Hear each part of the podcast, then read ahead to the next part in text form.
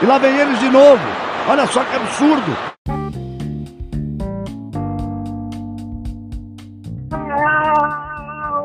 Bora! Salve, salve galera do BBI Review a Resenha, nosso podcast semanal aqui para falar sobre o campeonato inglês e várias outras peculiaridades que vai surgindo durante a semana. E dessa vez temos bastante coisas para falar. Temos Manchester City fora da UEFA Champions League. Temos o clássico hoje, que foi de lascar, vitórias de um lado vermelho. Temos também a presenças ilustres aqui do nosso querido Alex. Tudo bem, Alex? Tudo ótimo, vamos lá que esse podcast aqui vai ferver. Hoje, hoje promete. Estamos também aqui com o nosso querido Veloz Cosmo Jonathan. Gostou da trilha sonora, meu querido Cosmo? Bom, adorei. Sempre gosto das trilhas sonoras. É... Dessa vez não foi uma música carnavalesca, né? Que já tô de saco cheio de música carnavalesca, porque fui num bloquinho sábado aí, loucuras, muitas músicas e muita história para contar. E vamos comentar, começar logo o podcast que cara, hoje vai render assunto, hein? Hoje vai render. Eu deixei a música, a, eu deixei as marchinhas de carnaval o podcast de sexta-feira, que a gente vai falar sobre os campeonatos europeus, né? Enfim. E para iniciar, VaptVupt, é, como diz o nosso querido Fernando Vanucci, é, a África é logo ali. Vamos falar com o nosso querido Alex, que ele tem muita coisa para falar dos campeonatos das ligas inferiores na Inglaterra. Tá fervendo por lá também. E mas a primeira pergunta que eu vou perguntar aqui Olha que lógica, né? A primeira pergunta que eu vou perguntar. Eu tô sensacional hoje. Joga o clima lá em cima, vamos lá. Ô Alex, é, diz aqui para mim que fim deu a história do Burry. O Burry, é, o Steve Dale é, teve, teve, uma concordata com os credores, os devedores, lá no começo da temporada. É, a dívida era de 5 milhões, ele tinha que pagar pelo menos 2, 2 milhões. Nem isso ele conseguiu. E por causa disso, o Burry é, está oficialmente em processo de liquidação. E é aquele negócio, é, eles tinham que, que cumprir o que dizia no CVA, é Company Voluntary Agreement, Arrangements, Arrangement, perdão. Isso é equivalente a uma concordata uh, aqui no Brasil, que uma empresa que está com, com muitas dívidas é, entra em acordo com, com seus devedores lá para poder pagar pelo menos uma parte ou negociar direito à dívida de um jeito que, que dá para eles pagarem. Nem isso, nem o que foi acordado ali é, fez, fez com que o é, foi cumprido. Então o Burry está em processo de liquidação. Então, é, ainda não está muito claro assim o que vai acontecer com, com, com o Burry e o que o supervisor dessa dessa concordata que se chama, o cara se chama Steven Wiseglass, é o vidro sábio. Então, é, a pior coisa que pode acontecer aos Shakers é a liquidação, a extinção do time. É, e a coisa e a melhor coisa que pode acontecer, embora muito improvável, é que venha alguém, algum milagroso lá, que queira comprar o time. Mas só que não sei se, se isso aconteceria, até porque o time está sem liga para jogar, está sem funcionários, é, então a, a possibilidade maior é realmente liquidação. Então é, essa, essa ordem de liquidação ela pode ser acionada a qualquer momento e levaria uns seis meses é, para isso chegar nas mãos do tribunal e onde muito provavelmente o Burry seria extinto de vez. Ô Alex. Oi. É tipo leiloação, né? É tipo isso. E vamos, vamos juntar as moedas aí, a gente, vamos pegar, eu tenho dois real aqui agora, a gente acha que consegue dar um palpinho, dar um, dar um lance, hein? O que vocês acham? Ah, eu Bom, tô com umas moedinhas de sobra aqui, que eu comprei pão aí sobre um troquinho, aí dá pra dar um lance. Apesar que o nosso real é um pouco baixo, né, em valor das libras, mas acho que dá pra, dá pra gente arriscar aí. E tu, Alex, dá pra, dá pra gente dar um, um, um, um lance aí? Ah, cara, eu tenho 5 reais, que é uma libra, que é o quanto o Steve deu lá comprou o Burry. Com uma libra ele comprou esse time. É, então, já, já, já temos por onde começar, né? Então acho que a gente, no total, a gente vai ter 5 libras e 75 centavos, né? Então já é, dá para cobrir a oferta do Dale. É, eu consigo dar mais, velho. Acho que dá pra tirar um Liz ali do banco ali, dá pra dar um. Vamos lá, continuar. Vamos parar de mimimi, que hoje tem muito assunto. Vamos lá. National League não rolou muitos jogos, a tabela praticamente não mudou. Por quê? Por causa do, da tempestade Dennis. Antes, antes era, era Ciara, agora é o Dennis, o Pimentinha. o Dennis Dos Pimentinha. do- Dos 12 jogos da National League, apenas 4 aconteceram. Todo o resto ali foi, foi adiado. Teve o jogo do Yeovil, é, o North Scout ainda conseguiu jogar, não sei como. É, não mudou nada. O Barrow ainda é o líder, 63 pontos. Harrogate 59. Halifax Town 55. Yeovil 54. Boreham Wood 52. North Scout 51. Solihull Moss 51. E assim termina o G7. É, na parte de baixo não mudou nada. É, Chesterfield está com 37, 21. Possível rebaixamento. Lembrando que tem esse negócio da situação do Bury. Eu acho que o Chesterfield vai acabar se salvando, mais por causa da situação do Bury do que por competência própria. É, 22 Ebbsfleet, 33. Esse vai cair independentemente do que acontecer com o Bury, se continuar assim. Field, que em, com 32 pontos. E a lanterna do Charlie com 26. Para vocês verem que, que a National League está se tornando cada vez mais profissional. Que o Charlie é um time O- semi-profissional. E está sofrendo dessa maneira. Ô Alex, Oi. você me permite aqui, né? Você falou que teve o furacão deles. O furacão deles pra mim é novidade, que a gente não. Eu não lembro se eu consegui colocar alguma informação sobre no Twitter. Mas teve a Ciara né, um pouco tempo atrás, agora o Denis. Né? Ciara, né? A gente conhece uma cantora que fez muito sucesso nos anos 2000. E Denis, né? Você falou Denis do Pimentinha, que foi interpretado por um cara aí que a gente. de infância, nosso querido Macaulay Culkin. E pessoas que não aparecem tanto na mídia hoje em dia resolveram dar o ar da graça lá na Inglaterra pra atrapalhar a gente, né? Que gosta tanto de futebol. Exatamente. Eu acho que agora, porque eu acho que o Malcolm, Malcolm, é, o Macaulay Culkin não fez o Pimentinha, não. É, mas o que eu lembrei dele lá do mini do filme que ele fez aí, eu me lembrei dele. Mas Ele fez outro, ele fez o Riquinho. É, não, é que eu confundi, o- confundi os filmes, eu acho. Que o Macaulay Culkin fez lá Esqueceram de Mim. É, Eu mas acho a dele, piada foi boa. Foi boa, a piada piada. foi boa, né? Foi boa, né? Foi. Pode, pode prosseguir, vai daí. Então a gente começou da National League, então vamos de, de baixo para cima. Vamos então para para League 2. A League 2 é não parece que não mudou muita coisa. Deixa eu, ir aqui para a tabela. Já estou aqui com elas aqui, aqui em mãos. Então, Stevenage ainda é muito lanterna com 22 pontos. Acima está o Macclesfield com 29. Detalhe que o Stevenage tem um jogo a mais, então a situação que parece ruim tá pior ainda. E o Stevenage é o time que parece que tá com todo o roteiro de que vai ser o rebaixado. Porque já é a segunda troca de treinadores que o Stevenage é, já fez. A primeira vítima foi Dino Mambria. E agora quem foi demitido foi Graham Wesley, depois de seis derrotas consecutivas. E agora quem vai tomar conta do time até o final da temporada mais ou menos como um técnico interino, é Alex Revel. Ele já teve passagem por alguns times aí da, da Inglaterra, é, já jogou no próprio Stevenage, já jogou no Cardiff, é, deixa eu ver por que mais times ele jogou.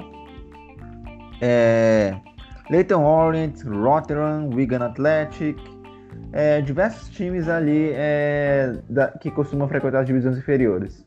Chegou a ter uma passagem pelo Brighton, é, só que o Brighton nessa época não era um time de primeira divisão, costumava rondar ali a segunda, terceira. Então esse mais ou menos que é o nível do, do Alex Revel como jogador. Vamos ver como é que ele vai ser como treinador. Ele ficava treinando as divisões de base aí do, do, do Stevenage. Vamos ver o que, ele, que ele acontece, para pelo menos não, é, a cara não ficar feia no veló, do velório. Indo aqui mais para cima aqui na tabela. Swindon Town líder, Exeter City segundo, terceiro Crew Alexander. Então, Swindon teve um jogo adiado, provavelmente por causa desse, dessa tempestade. Provavelmente, mas assim, já está em número de jogo iguais ali com Exeter.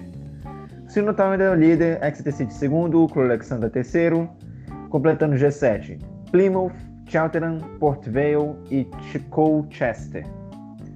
E o Northampton, que outrora tinha é, engatado uma sequência de vitórias, é, parece que freou e, fre e, freou de vez, porque já está fora do G7, está em oitavo colocado.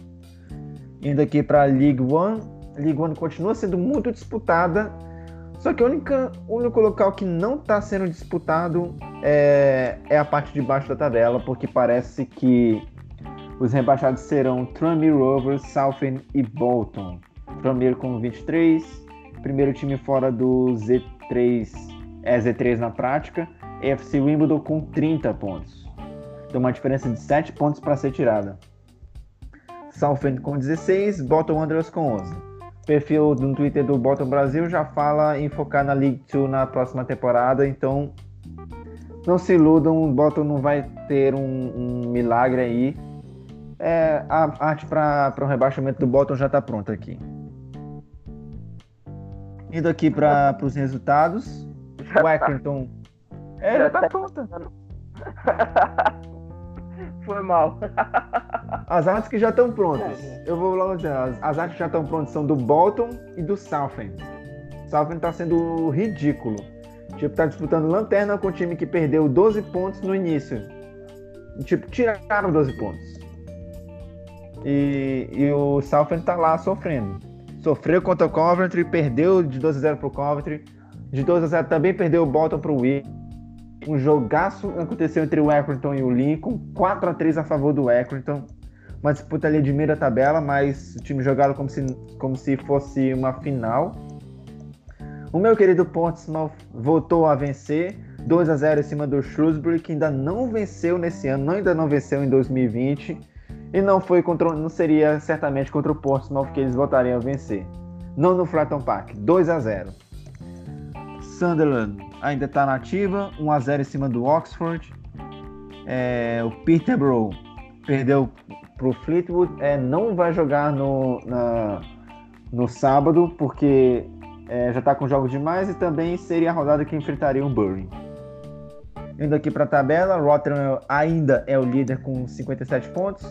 Coventry vice-líder com 57, só que o Coventry tem um jogo a menos.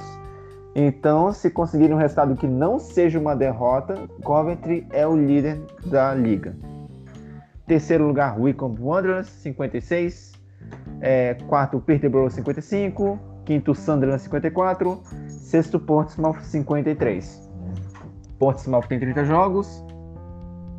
Sunderland 31, Peterborough 33, Wycombe tem 32. Então é muito time que tem jogo a mais, jogo a menos. Então você não sabe assim quem realmente assim tá, tá, tá, tá na vantagem. Mas a tática que eu, que eu fiz foi a seguinte: é, bota todo mundo com 30 e tira as vitórias. Então os jogos que forem entrando seriam naturalmente vitórias.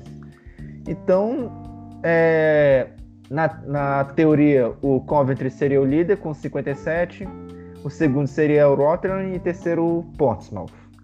Porque o Portsmouth tem muito jogo a menos.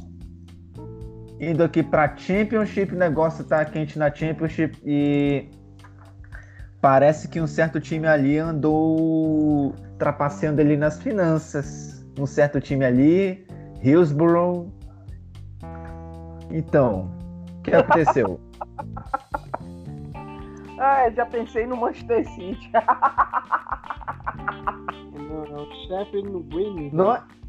É, chefe de quarta-feira, meu filho. Uhum, as corujas. Não é só, não é só o Manchester City ali que anda aprontando, não. Tem time na segunda divisão que tá querendo mascarar aí certas coisas.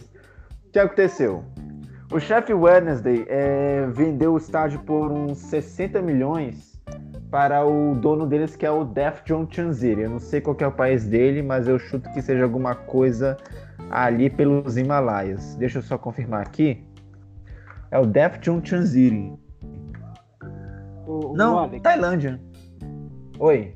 É, você falou que tem um time na, na segunda divisão da Inglaterra que tá trapaceando e esse time veste. tem um azul ali na, no, na sua cor. E parece que tá copiando um time, um certo time de azul que vai jogar a segunda divisão aqui no Brasil. É uma curiosidade que eu queria soltar. Fala, Zezé, É bom dia, cara. É pra se pensar. Então, o que aconteceu? O Sheffield Wednesday vendeu o estágio pro Deptron City, que ele é tailandês, aliás. Eu, eu errei por certos quilômetros aqui. Eu pensei que ele era ali nepalês, alguma coisa assim. Mas ele é tailandês. Então, o que aconteceu? Esse dinheiro chegou em 2019. Só que ele foi incluído na prestação de contas de 2018. Ou seja, é, Tipo, imagina o seguinte, que você em 2018, em uma hipótese, que o time teve, na verdade, um prejuízo de 10 milhões ali em 2018. Aí você bota esse dinheiro que era para estar nas contas de 2019, você bota direto em 2018. Então você tá ali dizendo que você teve um lucro, sendo que na, na verdade você não teve lucro. E você sabe que você sabe que a IFL ela pune os clubes que ficam tendo prejuízo atrás de prejuízo. Foi o caso do Birmingham City na, na temporada passada que perdeu, se não me engano, nove pontos. Então, o Sheffield Wednesday, é, meio, meio que a suspeita é que o Sheffield Wednesday teria mascarado os prejuízos para não perder pontos, incluindo o dinheiro da venda em 2018. Só que o dinheiro só foi chegar em 2019. Essa que é a violação das regras. Todo mundo entendeu? Alô? Opa, eu entendi. Pois é, essa seria a violação do Sheffield Wednesday. Então, o que, que isso pode acarretar? Uma punição que pode chegar até a perda de 21 pontos. Isso botaria o Sheffield na lanternaça.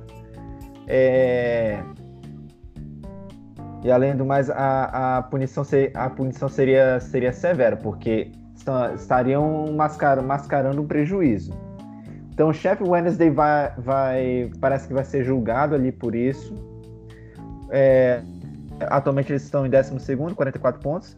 Vamos ver no que é que vai dar. O Sheffield Wednesday diz que é inocente, diz que não, não escondeu nada. Vamos ver que, o, o que, que vai acontecer. Ah, Se- mas nessa se- hora aí. Nessa hora quando a corda tá apertando, todo mundo quer ser inocente, todo mundo quer ser o bonzinho. Mas se tem algo errado, se tem. Onde, onde tem fumaça, tem fogo, né? Então vale sim toda a investigação. E cara, é, se isso acontecer com o Sheffield, com o Sheffield, Wednesday, que é um clube que recentemente tem flertado né, com os playoffs, com a Premier League, vai ser um golpe duro pra eles. Merecido. É. Aliás, é, essa nem seria a maior punição já aplicada a um clube da Football League, porque é, de- é, os- é, a EFL começou a punir os clubes que não controlam bem suas finanças em 2003. É, isso aí vem desde a temporada do 2012-2013, que o Leicester City é, entrou em administração judicial, só que na época não tinha punição para isso. E o Leicester, nessa temporada, tinham terminado em segundo lugar na Championship, na segunda divisão. O campeão naquela ocasião foi o Portsmouth. Então, se fossem tirados os, os 10, 12 pontos ali do Leicester City, na prática não mudaria nada. O Leicester seria promovido do mesmo jeito. Só que ficou meio ruim porque o Leicester não teve punição porque não soube controlar suas finanças. Parte dali começaram a instituir isso aí. Então, a maior punição que já foi dada foi ao Luton Town em 2008 de 30 pontos. Nossa. Eles estavam em, em queda total da segunda, caíram direto para a terceira, que caíram direto para a quarta, e na quarta sofreram uma perda de 30 pontos. Não preciso nem dizer que nessa, nisso aí não há quem aguente, eles acabaram rebaixados por causa dessa dedução de pontos. E passaram um bom tempo na, di- na National League Conference até voltarem em 2015. 2015. Agora estão na O- Championship, mas estão ali brigando para não cair. Oi, pode falar? É, será, será que essa essa essa coisa de aplicação de pontos, será que isso será possível acontecer com o Manchester City? Ou será uma punição diferente? Porque é uma, é uma coisa diferente Manchester City. Eu acho que no caso do Manchester City, há- há quem fale que pode haver perda retroativa de pontos, que implicaria que eles perderiam um título inglês lá de 2014, se não me engano. Acho que foi 2014 que eles venceram. Ah, isso. E no caso, é, só para não deixar escapar, eu vejo muito torcedor do Liverpool comemorar isso, que isso, o título seria repassado pra, para o Liverpool. Para o Liverpool. Eu não acho justo o título ser passado para o Liverpool. Ah, eu acho que, ah, que... Vamos deixar falar do City na hora do Manchester City. Porque tem É, muita coisa lá. a gente vai se pontuar tudo. Senão a gente vai ficar falando aqui, aí vai perder todos os, os- as meadas aqui. E eu até perguntei pro Alex, só que eu esqueci que eu estava no. no eu coloquei o silencioso. O Bolton essa temporada também perdeu pontos na, na EFL, não foi, Alex? Foi. Mercosul também perdeu pontos, então pode acontecer que a gente tenha um, algo muito negativo nessa história da EFL, que culminaria assim na, na péssima gestão da EFL com seus clubes. Que toda a, o- a EFL ela, ela, ela administra a Championship, a League One e a League Two. E as três ligas estariam sofrendo é, interferências jurídicas assim de perder ponto. Tipo, na, na Championship o Sheffield Wednesday poderia perder ponto. Na League One já tem o Bury expulso e Bottom com menos 12. E na League Two já tem o Macclesfield com menos 6.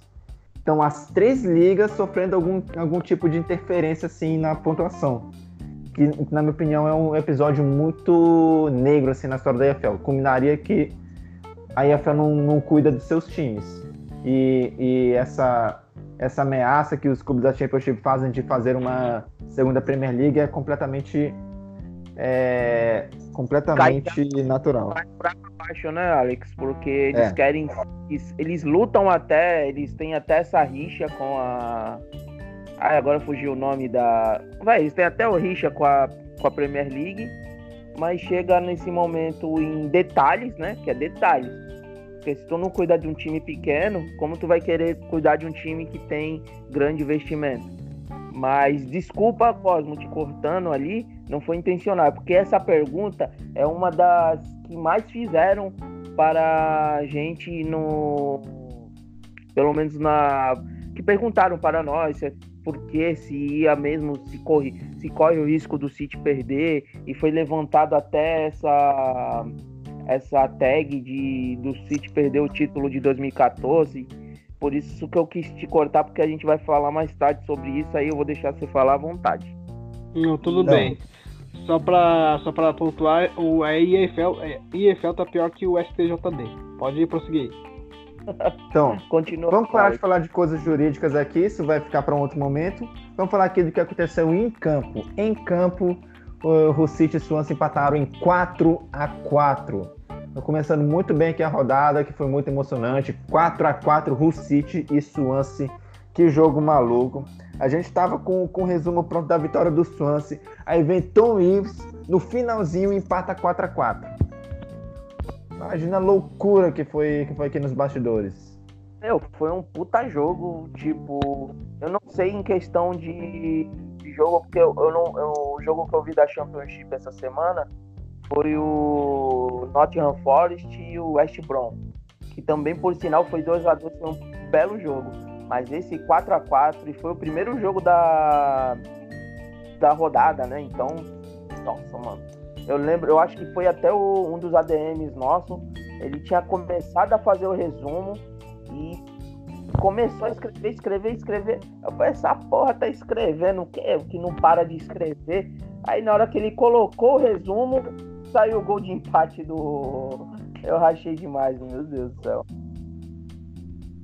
Quem quer Não. falar mais?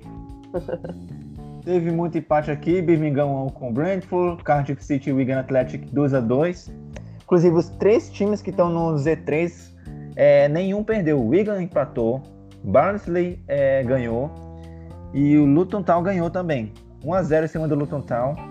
A distância encurtou um pouco, mas ainda tem muito trabalho aos três times ali do Z3 a se fazer. Então, era a chance do Fulham encostar ali no, no Leeds, é, apimentar um pouco mais a briga. O Leeds tinha vencido o Bristol City, fez a parte deles. O Fulham recebia em casa o Barnsley, time que está muito cotado para cair, é lanterna. O que você espera do Fulham, quando, de um time que está na terceira posição, quando enfrenta o lanterna? Você espera que eles estraçarem, que sai uma goleada. Saiu 3 a 0 só que saiu 3 a 0 pro Barnsley. Mas aí fora de casa acabou com o Fulham. E aí, quer subir pra Premier League como? Se toma 3 a 0 do Lanterna? Fica difícil assim. É Então- complicado, né? Mas, enfim, É. o importante é seguir o fluxo, né? É. Ah, aliás, o Sheffield Wednesday em campo tomou 3 a 0 do Reading em casa. É, acho que por hoje já acabou da EFL. É, pode prosseguir, Guts. Beleza, beleza. Esse foi o nosso querido Alex Torres, mais conhecido como Alex Carvalho. Mas antes de mais nada, eu queria apresentar aqui o quarteto, o quarto integrante de hoje, que é o nosso querido Matheus, que por sinal deve estar muito feliz, porque o Manchester United ganhou com o gol do cara que ele mais admira no Manchester United. Eu acho que ele mais. Não é o Lingard, né? O Lingard é o.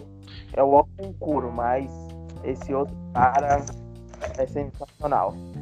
E tudo bem, Matheus? Como é que vai? Tudo bom, pessoal? Boa noite para todo mundo. Mais uma gravação, mais aqui pra gente falar mal do Manchester, que consegue deixar a gente brabo mesmo ganhando. E eu não gosto do Martial. Não gosto do Lingard. Não gosto, não gosto do time do Manchester. Eles me irritam demais. Ah, eu acho que tu tá muito revoltado. Todo mundo é muito. Tu anda muito bravo. Tu tenha calma, ganharam hoje. Tu conseguiu afastar, com a sua vitória, você conseguiu afastar até a menina ali que ia participar do podcast, que não vai por causa da, da sua. Por causa da sua alegria em ver o Manchester United ganhando. Mas ganhar do, do Chelsea para torcedor do Manchester é comum. Ai, mas, eu tava vendo, fazia 17 jogos, dos últimos 17 jogos que vocês jogaram eh, em Stanford, vocês só ganharam um, né? Enfim, mas vamos deixar um pouco pro final isso aí. É, vamos desmiuçar aqui os, os primeiros jogos da, da rodada, porque jogo movimentado, a rodada tem bastante coisa para se falar. O Alex já voltou, ele falou, volta tem cinco minutos. Deu dois minutos, ele voltou. Eu sou sagaz por algum motivo, não acha? É, sagacidade, como, que diz a, como diz a filósofa Isa, é sagacidade para vencer. Roubei a piada É do copo. aí. Aposto que o Não, Costa que isso? Não, vai daí. Ah, eu tô com dificuldade aqui, se eu não me engano, o primeiro jogo da rodada foi um jogo do Burnley contra Wolverhampton. Não, Wolverhampton e Leicester. Wolverhampton e Leicester. Ah, tá. É, não é que não tem muita coisa pra falar desse jogo, né? Um 0x0. Ah, então foi. E só o que eu tenho pra falar é que eu acho que o Leicester foi garfado nesse jogo aí. Teve um lance lá do Madison que ele, na área, ele, ele veio no pique, só que ele tava meio desajeitado. Ele acertou a passada dele, conseguiu dar o drible, e se eu não me engano, o Dan Doker, eu não lembro quem tava ali na cobertura, foi só no corpo dele. Ali foi pênalti. O juiz não deu, não teve VAR, não teve nada.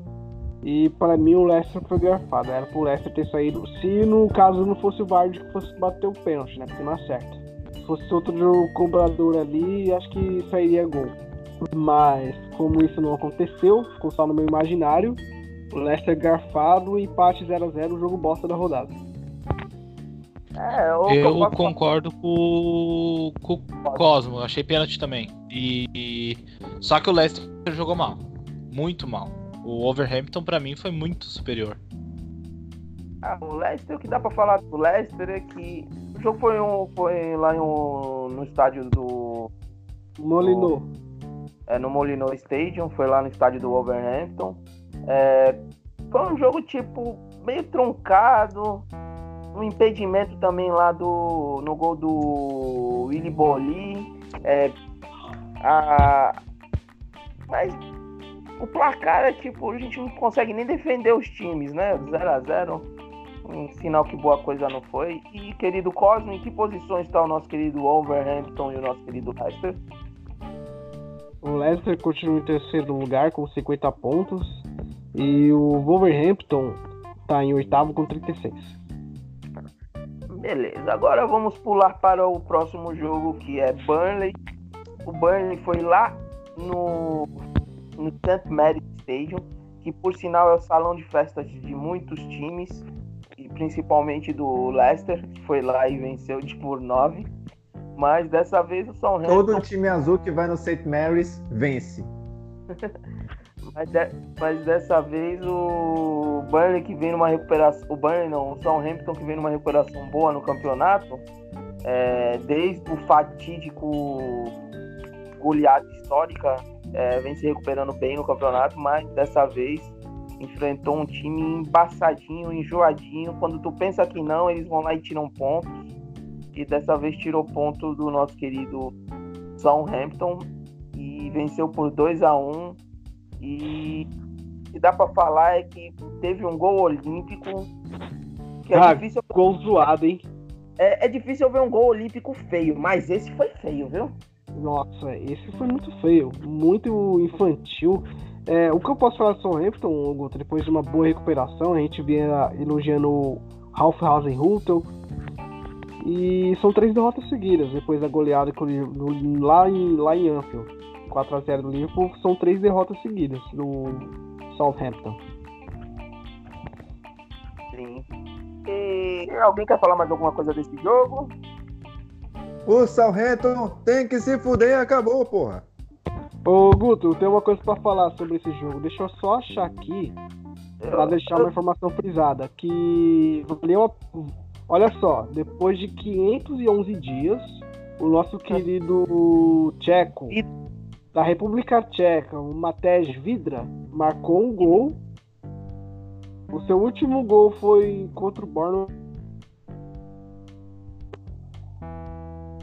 E agora ele foi lá e balançou as redes. Ou seja, o Vidra tem gol na Premier League e o Linger não.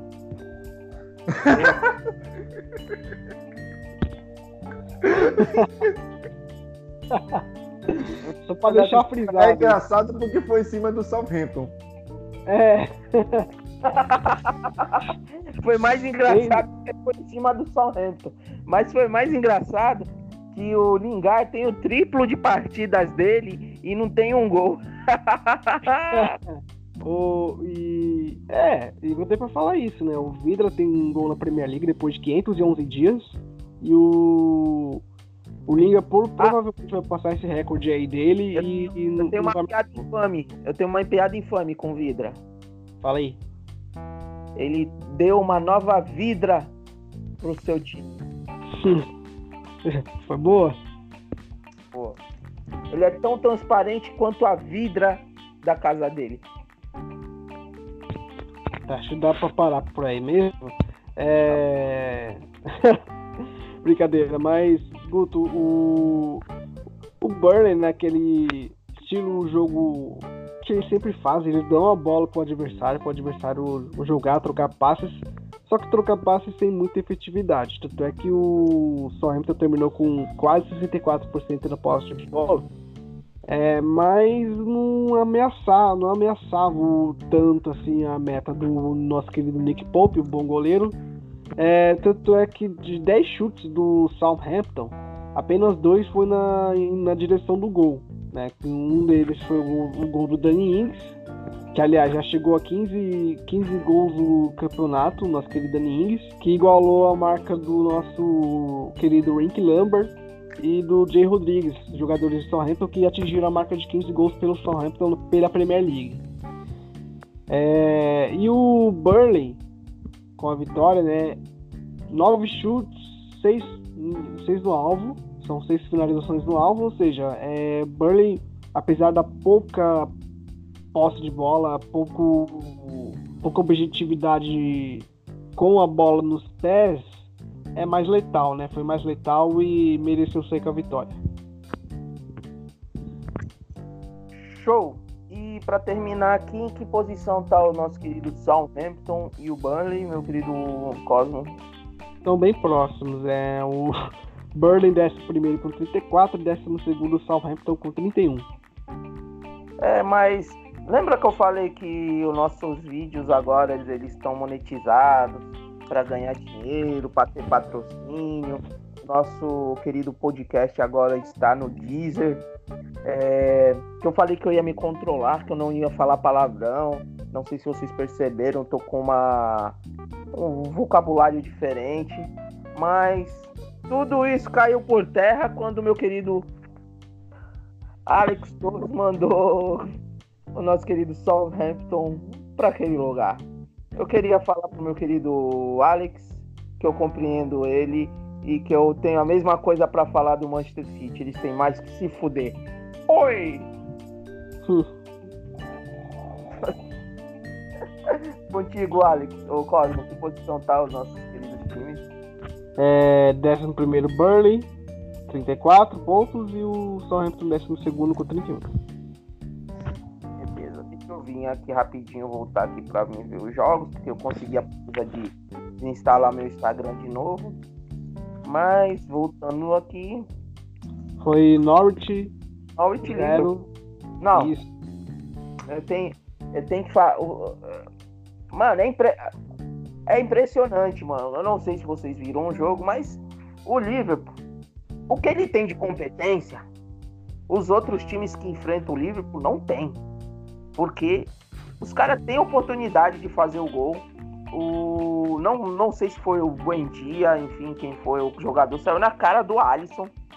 Tipo, tu pode perder o gol. É normal tu perder o gol, o goleiro defender, chutar pra fora, bater na trave. Mas tu ter medo de chutar, para mim foi uma vergonhosa. O cara pegou e o Alisson, e ainda mais em cima do Alisson. Dá para dizer que foi a verdadeira tremida na base. E o jogo foi lá no Carroll Road. Em Norwich, na cidade de Norwich City. E foi 1 a 0 O Sané, o Mané, o Mané voltou, né, tá, da contusão e já vem voltando, vem entrando no, no segundo tempo. E um golaço, né, meu querido Cosmos? Todo ah, seu aí. Bom, eu não tenho muito o que falar desse jogo, né? E eu só vi os melhores momentos, então não tenho tanta, tanta, tanto material na ponta da língua para falar.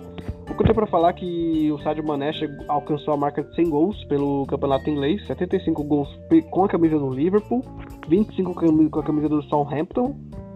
O Jordan Henderson é, ele esteve envolvido nos últimos cinco, nos cinco gols do Liverpool nos últimos quatro jogos da Premier League. São dois gols e três assistências para o meu capitão, o captain, my captain. E com a vitória em cima do Norwich, o Liverpool é, matematicamente é, é, a primeira vez que um time consegue se classificar para a próxima Champions League, já na próxima temporada, com sete meses de antecedência antes do campeonato terminar.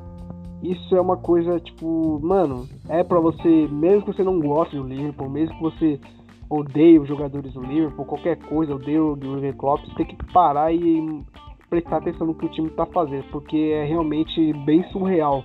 A concentração, a, o objetivo do time conseguir achar as vitórias. No momento difícil, o time não muda a postura, ninguém fica desesperado em campo, é o futebol competente, como você já falou, e, e, é isso que o Liverpool tem sido essa temporada. Competente e que os adversários do Liverpool são, em grande parte das vezes, são incompetentes, porque tem chance para ganhar, chance para fazer o que quiser. Diga de passagem, hein, Cosmo, e diga, ali, como que fala, é, colocando ainda mais é, no que você falou, é a segunda temporada que eles vêm fazendo isso, que eles vêm ganhando pontos e não perde pontos. Tanto que na temporada passada foi ponto por ponto com o Manchester City. Foi tipo briga de cachorro grande. Só que nessa temporada o Liverpool é, ele aumentou ainda mais o, o cacife. Jogou lá é. o, a, a caceta lá para cima e deixou ela pendurada. Enquanto o City, que era o principal time, deu uma decaída. Enfim. E e o, o que é mais impressionante no, no Liverpool ainda é, é, é isso, a maturidade que o time tem. É, é impressionante. E matar o jogo. É, o Norwich, ah, nós não vamos falar que ah, jogou de igual para igual. O time teve oportunidades de fazer gol também, não foi, mas não foi aquelas oportunidades tipo de, de é, chute de longe. foi cara a cara com gol. O Alisson teve bola na trave, mas o time não consegue. Não, não sei, é de Deus. É, a única lógica que eu tenho pro Liverpool nessa temporada é que eles percam só um joguinho. Pode ganhar com 10 rodadas de antecedência, mas que percam um jogo. É, pode perder um jogo, mas é, o que não vai tirar o brilho da temporada e do trabalho do Klopp nessas últimas duas temporadas, porque meu amigo, o que o Liverpool tem feito, pelo menos nessas duas últimas temporadas, é que essa temporada tá tão em evidência a concentração do time em achar as vitórias e fazer essas vitórias acontecerem, que mano, é surreal, cara. A palavra pro Liverpool pra essa temporada na Premier League é surreal, é muito surreal. É, eu, como torcedor, eu tô vendo isso e tô colocando isso na minha mente, porque é um conto de fadas, é tudo muito perfeito que o Liverpool tem feito. Então. Tanto que é... tu, deve ter, tu deve ter até sofrido um pouco, né? Porque com o conor, como que é o, o vírus, é o corona, corona, corona, coronavírus aí que tá rolando, é, quando foi falado a hipótese que o campeonato inglês ia ser cancelado, deve ter infartado, né? Nossa, eu fiquei. Eu sou frio, Guto. É, quando teve ameaça de guerra, eu falei, é só isso que vai tirar o título do Liverpool. Aí não teve guerra, beleza. Dá pro Liverpool ser campeão e, mano. E finalmente eu começar a acreditar que o título vai vir. O título pode vir, Guto, mas é, eu sou bem pé no chão e eu ainda quero ver o que vai acontecer. Aí vem o coronavírus para ferrar tudo. Já tem casos na, em Londres, né? A gente não vai falar muito sobre isso porque a gente não é especialista em saúde mas já tem casos do coronavírus na Inglaterra. E isso já me preocupa um pouco. Mas vamos ver, né? Até onde vai isso, porque o que eu não tô preocupado com o coronavírus, eu só tô preocupado que essa temporada avance o mais rápido possível para eu lá no final estar bem feliz e contemplar ainda mais esse time do Liverpool, contemplar o trabalho do Jürgen Klopp e que eu tenho para falar sobre o jogo em si é isso, cara. Só agradecer mesmo por estar tá vivendo e vendo esse time jogar. O, a rivalidade entre United e Liverpool é tão grande que o Liverpool, podendo ser campeão, o United foi lá e trouxe um jogador da China para ter coronavírus só para parar a Premier League. O Igalô tá ah, tentando separar do elenco. Já pensou, velho? Meu Deus. E por sinal, o Igalo estreou hoje, mas depois a gente fala dele. Ou vamos falar agora, deixa eu ver qual é o próximo jogo. É o clássico, né, agora? Ah não, tem jogo pra caralho, desculpa. Tem o Aston Villa e Tottenham. É, o clássico foi o último. Não, eu, essa, essa rodada aí desmistificada aí com alguns jogos que ainda, ainda tem jogo ainda para rolar que a gente não vai conseguir comentar. Vai deixar para falar um pouquinho, talvez, na, na volta do no próximo podcast, sexta-feira, se Deus permitir.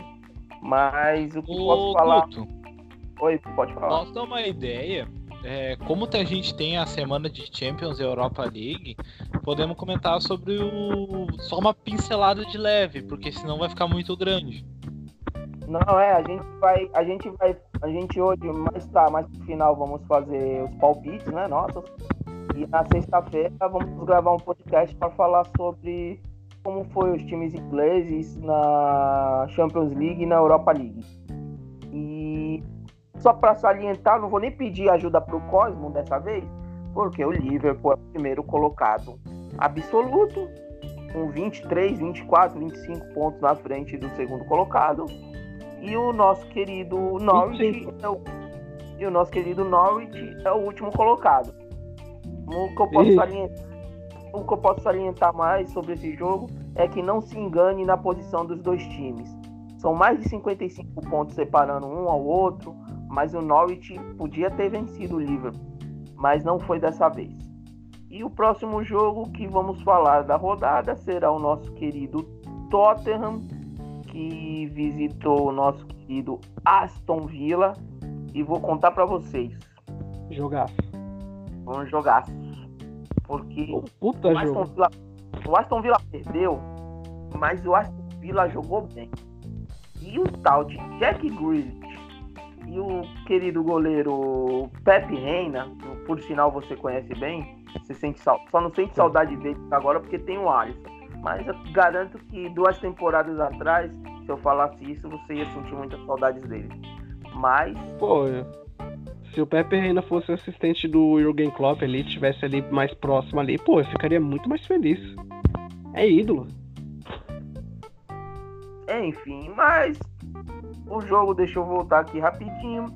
É, o jogo aconteceu no Villa Park. O Aston Villa saiu na frente, que por sinal gol contra do Alderweireld, que por sinal também marcou gol a favor. Que eu acho que o eu tenho, vê se tu acha aí o Cosmo. Se eu não me engano, o Tottenham junto com o Watford são as equipes que mais tem gol contra na, na Premier League, alguma coisa assim desse tipo. Isso. O Tottenham só tem um, um, gol a menos que o, que o Watford. No quesito de gol contra. Mas deixa eu buscar aqui que não tá muito longe não, tá aqui pertinho, tá aqui pertinho, tá chegando, tá chegando. E... Aqui. Achou? É, o Watford tem 6 gols contra e o Tottenham tem 5 só nesta temporada. Mas outra coisa de se pontuar é que o nosso querido Son chegou. Ele já era, ele já era o maior artilheiro asiático na Premier League. Mas agora ele, vamos dizer assim, chegou uma marca impressionante de 50 gols no campeonato, se eu não me engano. É isso, meu querido Cosmo? 51 gols. Outro patamar, né? É outro patamar. Tá na moda, né? Tá na moda outro patamar. Alguém quer falar alguma coisa desse jogo? Putz, cara, eu tenho, hein? Pode falar. Não. O que eu tenho pra falar do jogo, Guto, na verdade é sobre o Grealish, né? É que esse jogo tem tanta coisa para falar desse jogo que não vai ficar muito longo. É um jogo marcado por heróis e vilões. O primeiro vilão foi o Alderweireld, o belga, o zagueirão. Gosto dele. Marcou um gol contra, mas depois um belo chute lá, um chutaço golaço do caramba, um gol que o Harry Kane, a gente tá acostumado a ver ele fazer gols daquele tipo. Ele fez um, um golaço ali mesmo e consertou a cagada que ele fez de gol contra, porque foi um erro bem. Foi uma falha de comunicação entre ele e o, e o Loris. Apesar do Alderweireld ter nascido na parte ali francesa de, de da, da Bélgica, acho que ele sabe falar um pouquinho de francês. E o Loris também é francês se não é no, no francês, podia ter conversado no inglês. Mas nenhuma das, nenhuma das comunicações deu certo que saiu aquela cagada ensaiada. Acontece é, nas é. famílias. Acontece, infelizmente. É, ainda no primeiro tempo teve pênalti do Engels. No primeiro momento, que por, Engels por sinal também é belga. É, no primeiro momento ali do carrinho ali, eu achei que não fosse não foi pênalti, mas depois ali no replay ali, viu que ele realmente travou ali o o Lucas, né? não lembro se era o Lucas ou se era o Bergwin, acho que era o Bergwin. Travou ali o jogador do Tottenham e Bergwin, é, Bergwin. E realmente foi pênalti, só que o Som perdeu o pênalti e pegou no rebote. Aí, aí ali começou a surgir o, o outro personagem que era Pepe Reina. Fez uma partidaça. É, e depois o Engels, já no começo do segundo tempo, ele fez um gol pelo Aston Villa. Só que lá pro final, Guto, ele entregou a paçoca. Ô, oh, furada feia da peste. Nossa, ele foi de pé mole. Ali, naquele. Eu no lugar dele, o que, que eu faria? Pô, meu time tá empatando, o Tottenham tá crescendo. O Tottenham tá crescendo, tá ameaçando mais. A bola tá vindo, o que, que eu vou fazer? Vou chutar a bola, né? Que bancada. Tô nem aí, acabou, eu sou zagueiro, tem que mostrar que eu que mando aqui mas não fez uma coisa, não fez nada, uma furada ridícula que custou a, a derrota para o Aston Villa que está flertando cada vez mais com a zona de rebaixamento. Um pontinho apenas acima do West Ham, 17. É, é... E eu tenho uma outra coisa para falar que eu acho que o Drinkwater deve procurar outro ramo, porque jogador de futebol para mim não é mais. Infelizmente, porque foi um jogador fundamental naquela conquista do Leicester, alguns, algumas temporadas atrás.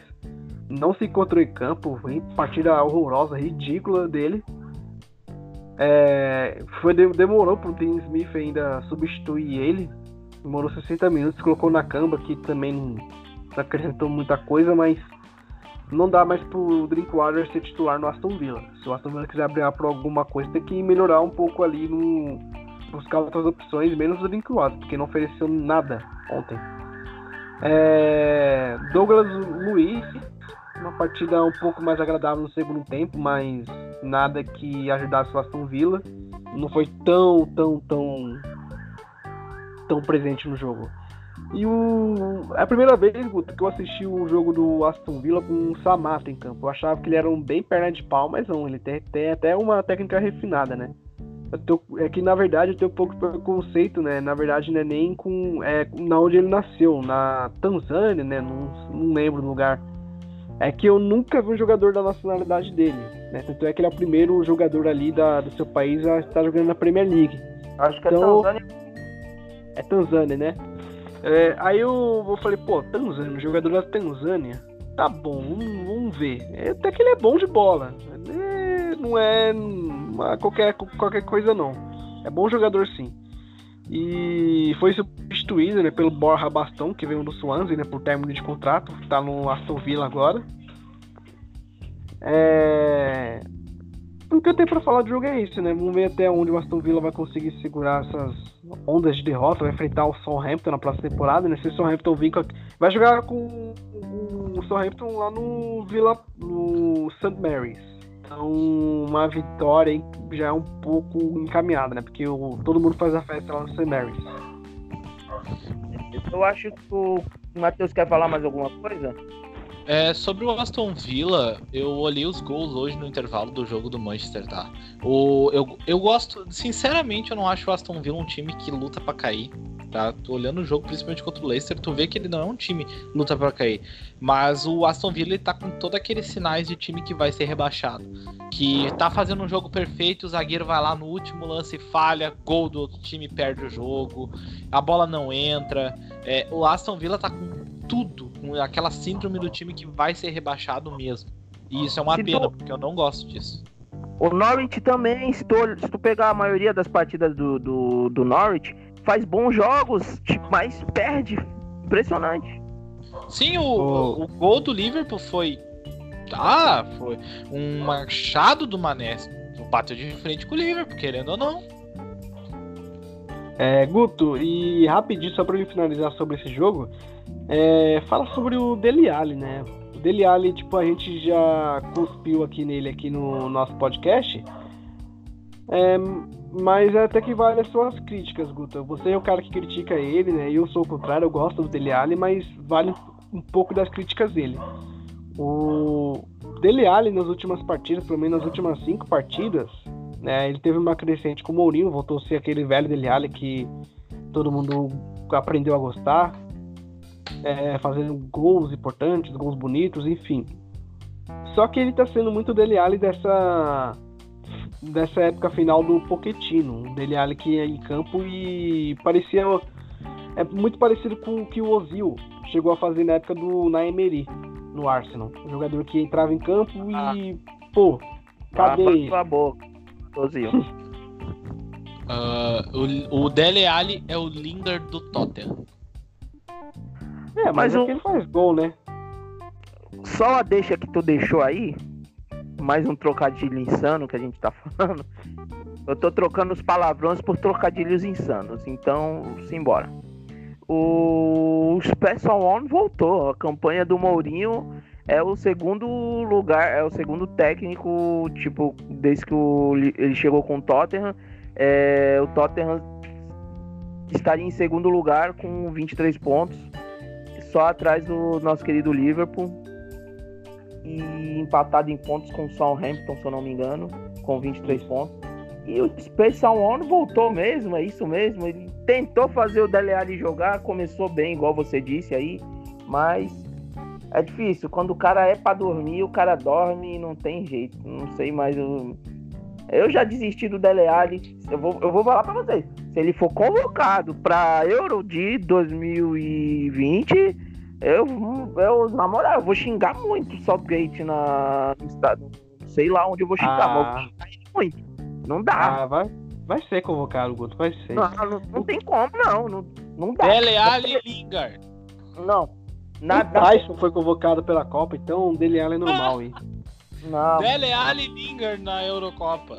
A seleção que a Inglaterra tem, os nomes que eles têm atualmente no meio-campo, Malt, Grealish, Madison, é, enfim, tá esquecendo por aí. Só esses três aqui. Não dá pra tu ter Dele Alli e Lingard, desculpa.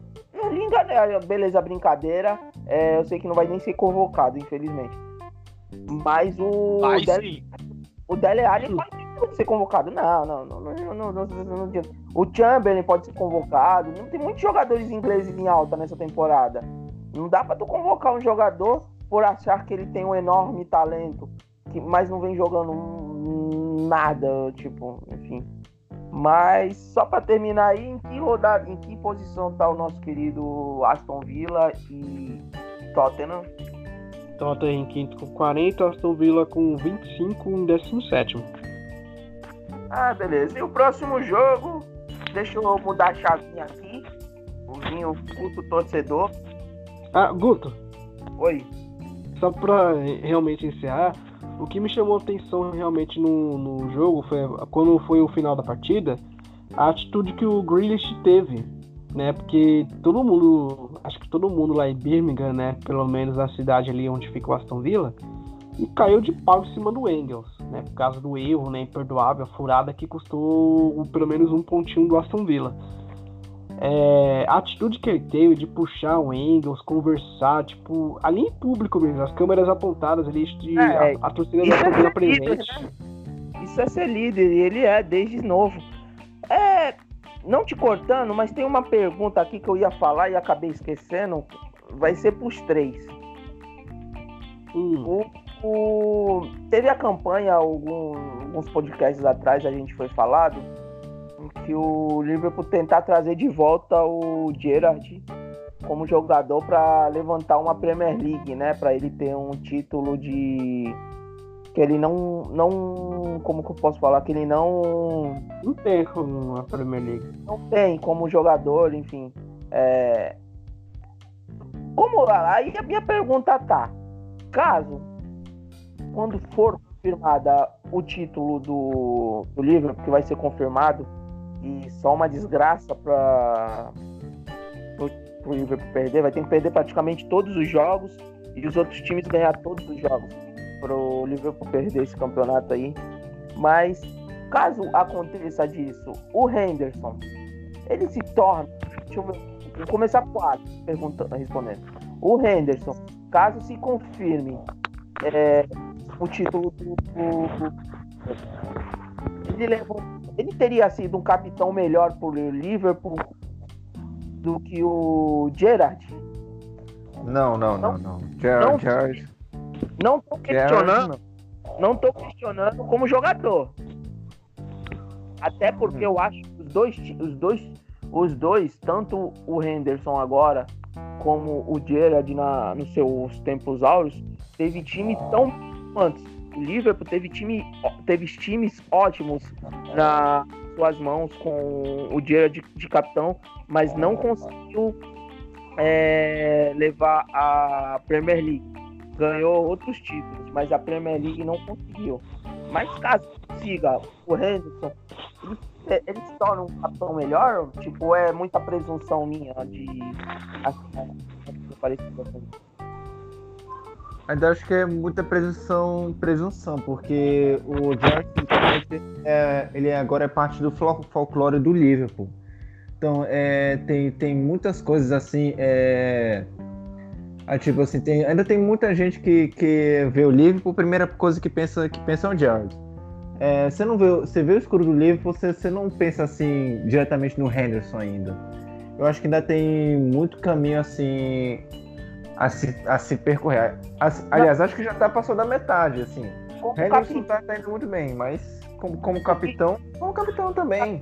um capitão, não tu olhar tudo que o, o Gerard fez. Porque, assim, às vezes a, a pessoa, um, o cara é bom jogador, mas ele não é bom líder em fazer o time ganhar. Não que não seja o caso do Gerard.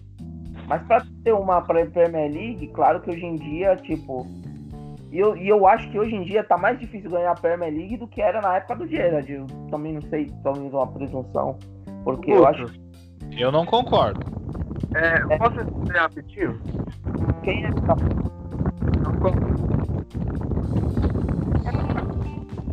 Não sei quem é que. Deixa o Alex. Ai, E Alex? Ô, eu tô ouvindo muito ruído. É, eu não sei de onde é o ruído, mas eu não sei quem é. Mas, ô Alex, termina aí, por favor. Então, eu acho que ainda tem é, grande parte do folclore assim do, do Liverpool, da- das histórias assim, muita coisa assim, ainda, é- ainda é associada ao Gerrard, tipo, ele se tornou uma, uma lenda não só da Inglaterra, como também uma lenda mundial. Então eu acho que ainda tem muita coisa a se, se fazer, embora eu acho que o Henderson já tenha assim, assim, talvez nos 60 e 70% por aí. Mas eu ainda eu acho que melhor capitão ainda é o Steven Gerrard ainda. É, como, jogador, inquestionável. O Gerrard é um dos melhores da sua geração.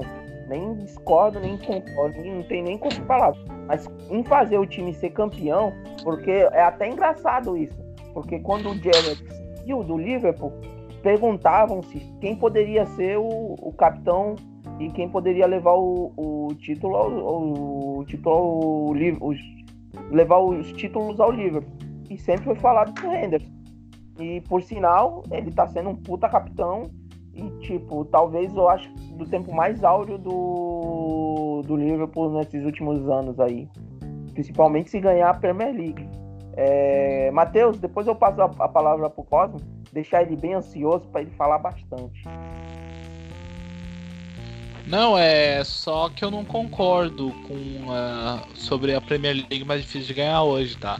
É, vamos pegar o tempo do Gerrard. Nós tínhamos o Manchester de Ferguson, o Arsenal de Wenger, o Chelsea que era um baita de um time, tinha o Liverpool. Podemos botar o City nesse caminho um pouco, mas o City não era o que é hoje. Mas nós tínhamos quatro times super, super times. E hoje nós temos o Liverpool. Se tu olhar bem, assim, porque o City é um. E podemos dizer que o City pode disputar título. O resto é sempre uma incógnita. Não, mas o que eu quis dizer é que hoje, hoje tem muito mais times que podem tirar ponto de um Liverpool do que na época era.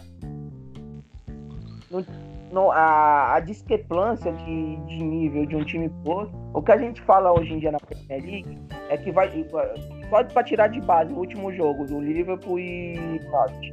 O, o, em tese, o Liverpool pegou o último colocado. Ah, jogo fácil. O Norwich deu bastante trabalho pro Liverpool. É isso que eu quis dizer. Os jogos Ah, são então muito difíceis. o, que tu É tá tentando dizer tem mais time que bate de frente. Tenta, Hoje- o time hoje não tem mais tão medo quanto tinham antigamente.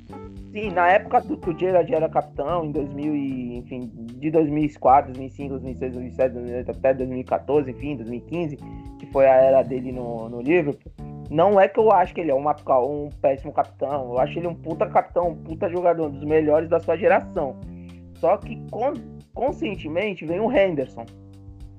Como jogador, o, o Gerrard é infinitamente melhor, mas bota melhor aí, tipo, vai ter que nascer de novo para chegar nos pés do, do nosso querido Gerrard. Só que em fazer, comandar um time pro, pro rumo ao título, levar os títulos, Já volto, gente. principalmente esse título que o Liverpool não tem, que é a Premier League, e o Gerrard foi. O Cosmo tá aí de prova. Eu acho que o, o, o Liverpool era. É o título que eu acho que o Liverpool mais quer ganhar.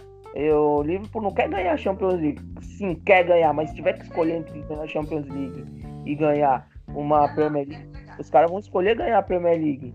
Mas o que o Henderson fez, não sei se é digno de, de ser comparado com jogador, com o Gerrard. Mas em questão de capitão, Não, eu acho.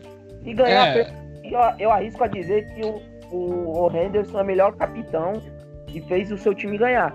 Porque o, o Gerrard também teve ótimos jogadores do lado dele para fazer o time ganhar. Assim como o Henderson também tem. Mas pode ter outras coisas aí por fora. Mas eu, Não sei. Eu. Eu É, eu. Eu. Putz, eu concordo um pouco. Entre aspas, eu acho que sim, os times hoje batem de frente com o Liverpool, sem medo do que tinham antes, mas eu tenho uma coisa, para eu vou usar a Champions de 2005, que o Liverpool foi campeão em cima do Milan. Aquele time do Liverpool era horrível. Na minha opinião, minha humilde visão, eu não gostava. E o Gerrard era o capitão. Então, assim, eu acho que hoje o Henderson tem um time melhor do que o Gerrard teve no em alguns títulos. Mas não, o Gerrard, o Gerrard é ícone até pela seleção da Inglaterra, né? Não, eu, eu acho que o, não, não, o Gerrard ele pegou, ele pegou, como é que fala assim, ele pegou é, vários times ruins do Liverpool. O Henderson também pegou times horríveis no Liverpool. O Henderson, pra tu ter noção, ele teve no ataque o, o cabeludinho lá do o Carroll, Andy Carroll no ataque. O muito. também. Assim como o, o nosso querido Gerard teve o Peter Crouch, vai.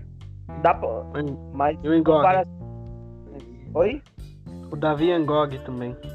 Ah, vários jogadores, mas enfim.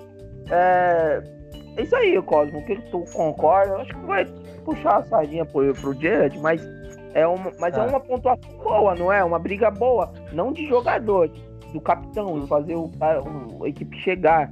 Porque o Henderson é inquestionável. O próprio Gerard deu até entrevista falando que o sucessor dele como capitão no Liverpool, sem dúvida nenhuma, era o É. Henderson. Talvez o Henderson não seja um Gerard melhorado. É, Guto, é só pra. Quando o Henderson pegou a braçadeira, o que foi dito é. Foi muito dito na imprensa britânica, novo Gerrard. Então você vê a representatividade do Gerrard só nesse gesto. Apesar de ser uma coisa simples, é uma coisa simbólica por tudo que o Gerrard representou, representou pro Liverpool desde o seu surgimento é, de jogador de base até o jogador profissional, porque são mais de 20 anos de casa ali. Não, de eu 20 anos entendi. de casa. Mas Essa- é, Essa tua, casa, essa tua indagação cabe até com a morte do Kobe Bryant. Que quando o pessoal fala, ah, o Kobe Bryant joga muito, é o maior de todos os tempos, e o cara pega e fala, o Kobe Bryant é o Jordan de quem não viu o Jordan. é, é por aí. É, É é, é nesse sentido. Eu não tô não desmerecendo, sei lá, porque as pessoas hoje em dia não é desmerecimento nenhum. Até o cara ser comparado com um Gerard melhorado, isso aí é um puta homenagem. E ainda mais ele conquistar os títulos que o antecessor como capitão, ícone, igual você disse aí, é, plenamente. Imagine pro cara, ele veio pra substituir o cara e conseguir ganhar os títulos que o cara não conseguir. Mano, se isso aí, tipo, não é passar o professor, eu não sei mais o que é. Não, Guto, mas é, o que eu, eu, eu ia chegar nisso. Tipo, o Jerry foi o professor pra ele, beleza? Sim, O, sim. o, o Henderson, ele chegou no patamar de professor, porque pra mim ele é um puta capitão. Isso pra mim, ninguém vai tirar disso de mim. Quem tirar tem que ser uma pessoa excelente no argumento. Eu acho que o, Henderson é um dos grandes capitães do futebol mundial. Eu não vejo nenhum outro capitão que tenha o mesmo peito que ele tem. Porque é isso que você falou, ele pegou alguns times ruins, pegou momentos horríveis do Liverpool quando ele chegou. E, e o que, que ele consegue fazer de liderança, é, não só dentro de campo, mas com, e fora de campo também, porque nas ações do Liverpool, é, que o Liverpool faz em solidar- em solidariedade com a, com a sociedade ali, com a cidade, e ele sempre muito presente, é inquestionável. E quem ensinou isso pra ele foi o Gerrard. Ele já é um professor. Tanto é que quando o, o, Henderson for passar a braçadeira de capitão para alguém futuramente, vai ser basicamente a mesma história. É uma história que foi escrita pelo Gerrard, que o Henderson está escrevendo com uma grife diferente do Gerrard, né? Porque você já falou, em questão de jogador, o Gerrard é infinitamente melhor, porque é questão de grife, questão de qualidade e questão de épocas também. Então, o que eu posso assinalar, não sei se é essa palavra, é que o, o Henderson é uma grife diferente do Gerrard. Bem, eu acho que eu acho que é legal até pontuar para outros torcedores, mas vou até pedir, eu vou até vamos, causar na net igual a gente fez aquela vez. Vamos. Então faça aí a nossa querida tag. O Henderson como capitão, ele ganhando a UEFA Champions League, ele se torna tão grande quanto o nosso querido Steven Gerrard? Se você conseguir entender. Não peça para eu repetir que eu não lembro. Não, eu vou elaborar e vou soltar amanhã. É, e só para falar da UEFA Champions League 2005, é, para mim, aquilo foi não só uma das maiores lideranças como capitães, mas uma, para mim, a maior atuação de um jogador de futebol de todos os tempos, que é aquela atuação do Gerrard é, contra o Milan. Para mim, aquilo é surreal. E é isso. É, vamos partir para o próximo jogo, depois desse monólogo aqui, essa discussão ímpar aqui com Gerard e Henderson. Vamos falar de alegria, vamos falar de verdade, pois o meu time está chegando. Se cuida, Liverpool. São dois jogos que não tomamos gol. Glorifique, igreja. Palmas, palmas. Glória a Deus. E ganhamos de goleada. Com um golaço de 35 toques. E a felicidade mora aqui. Arsenal 1, 2, 3, 4. Newcastle 0.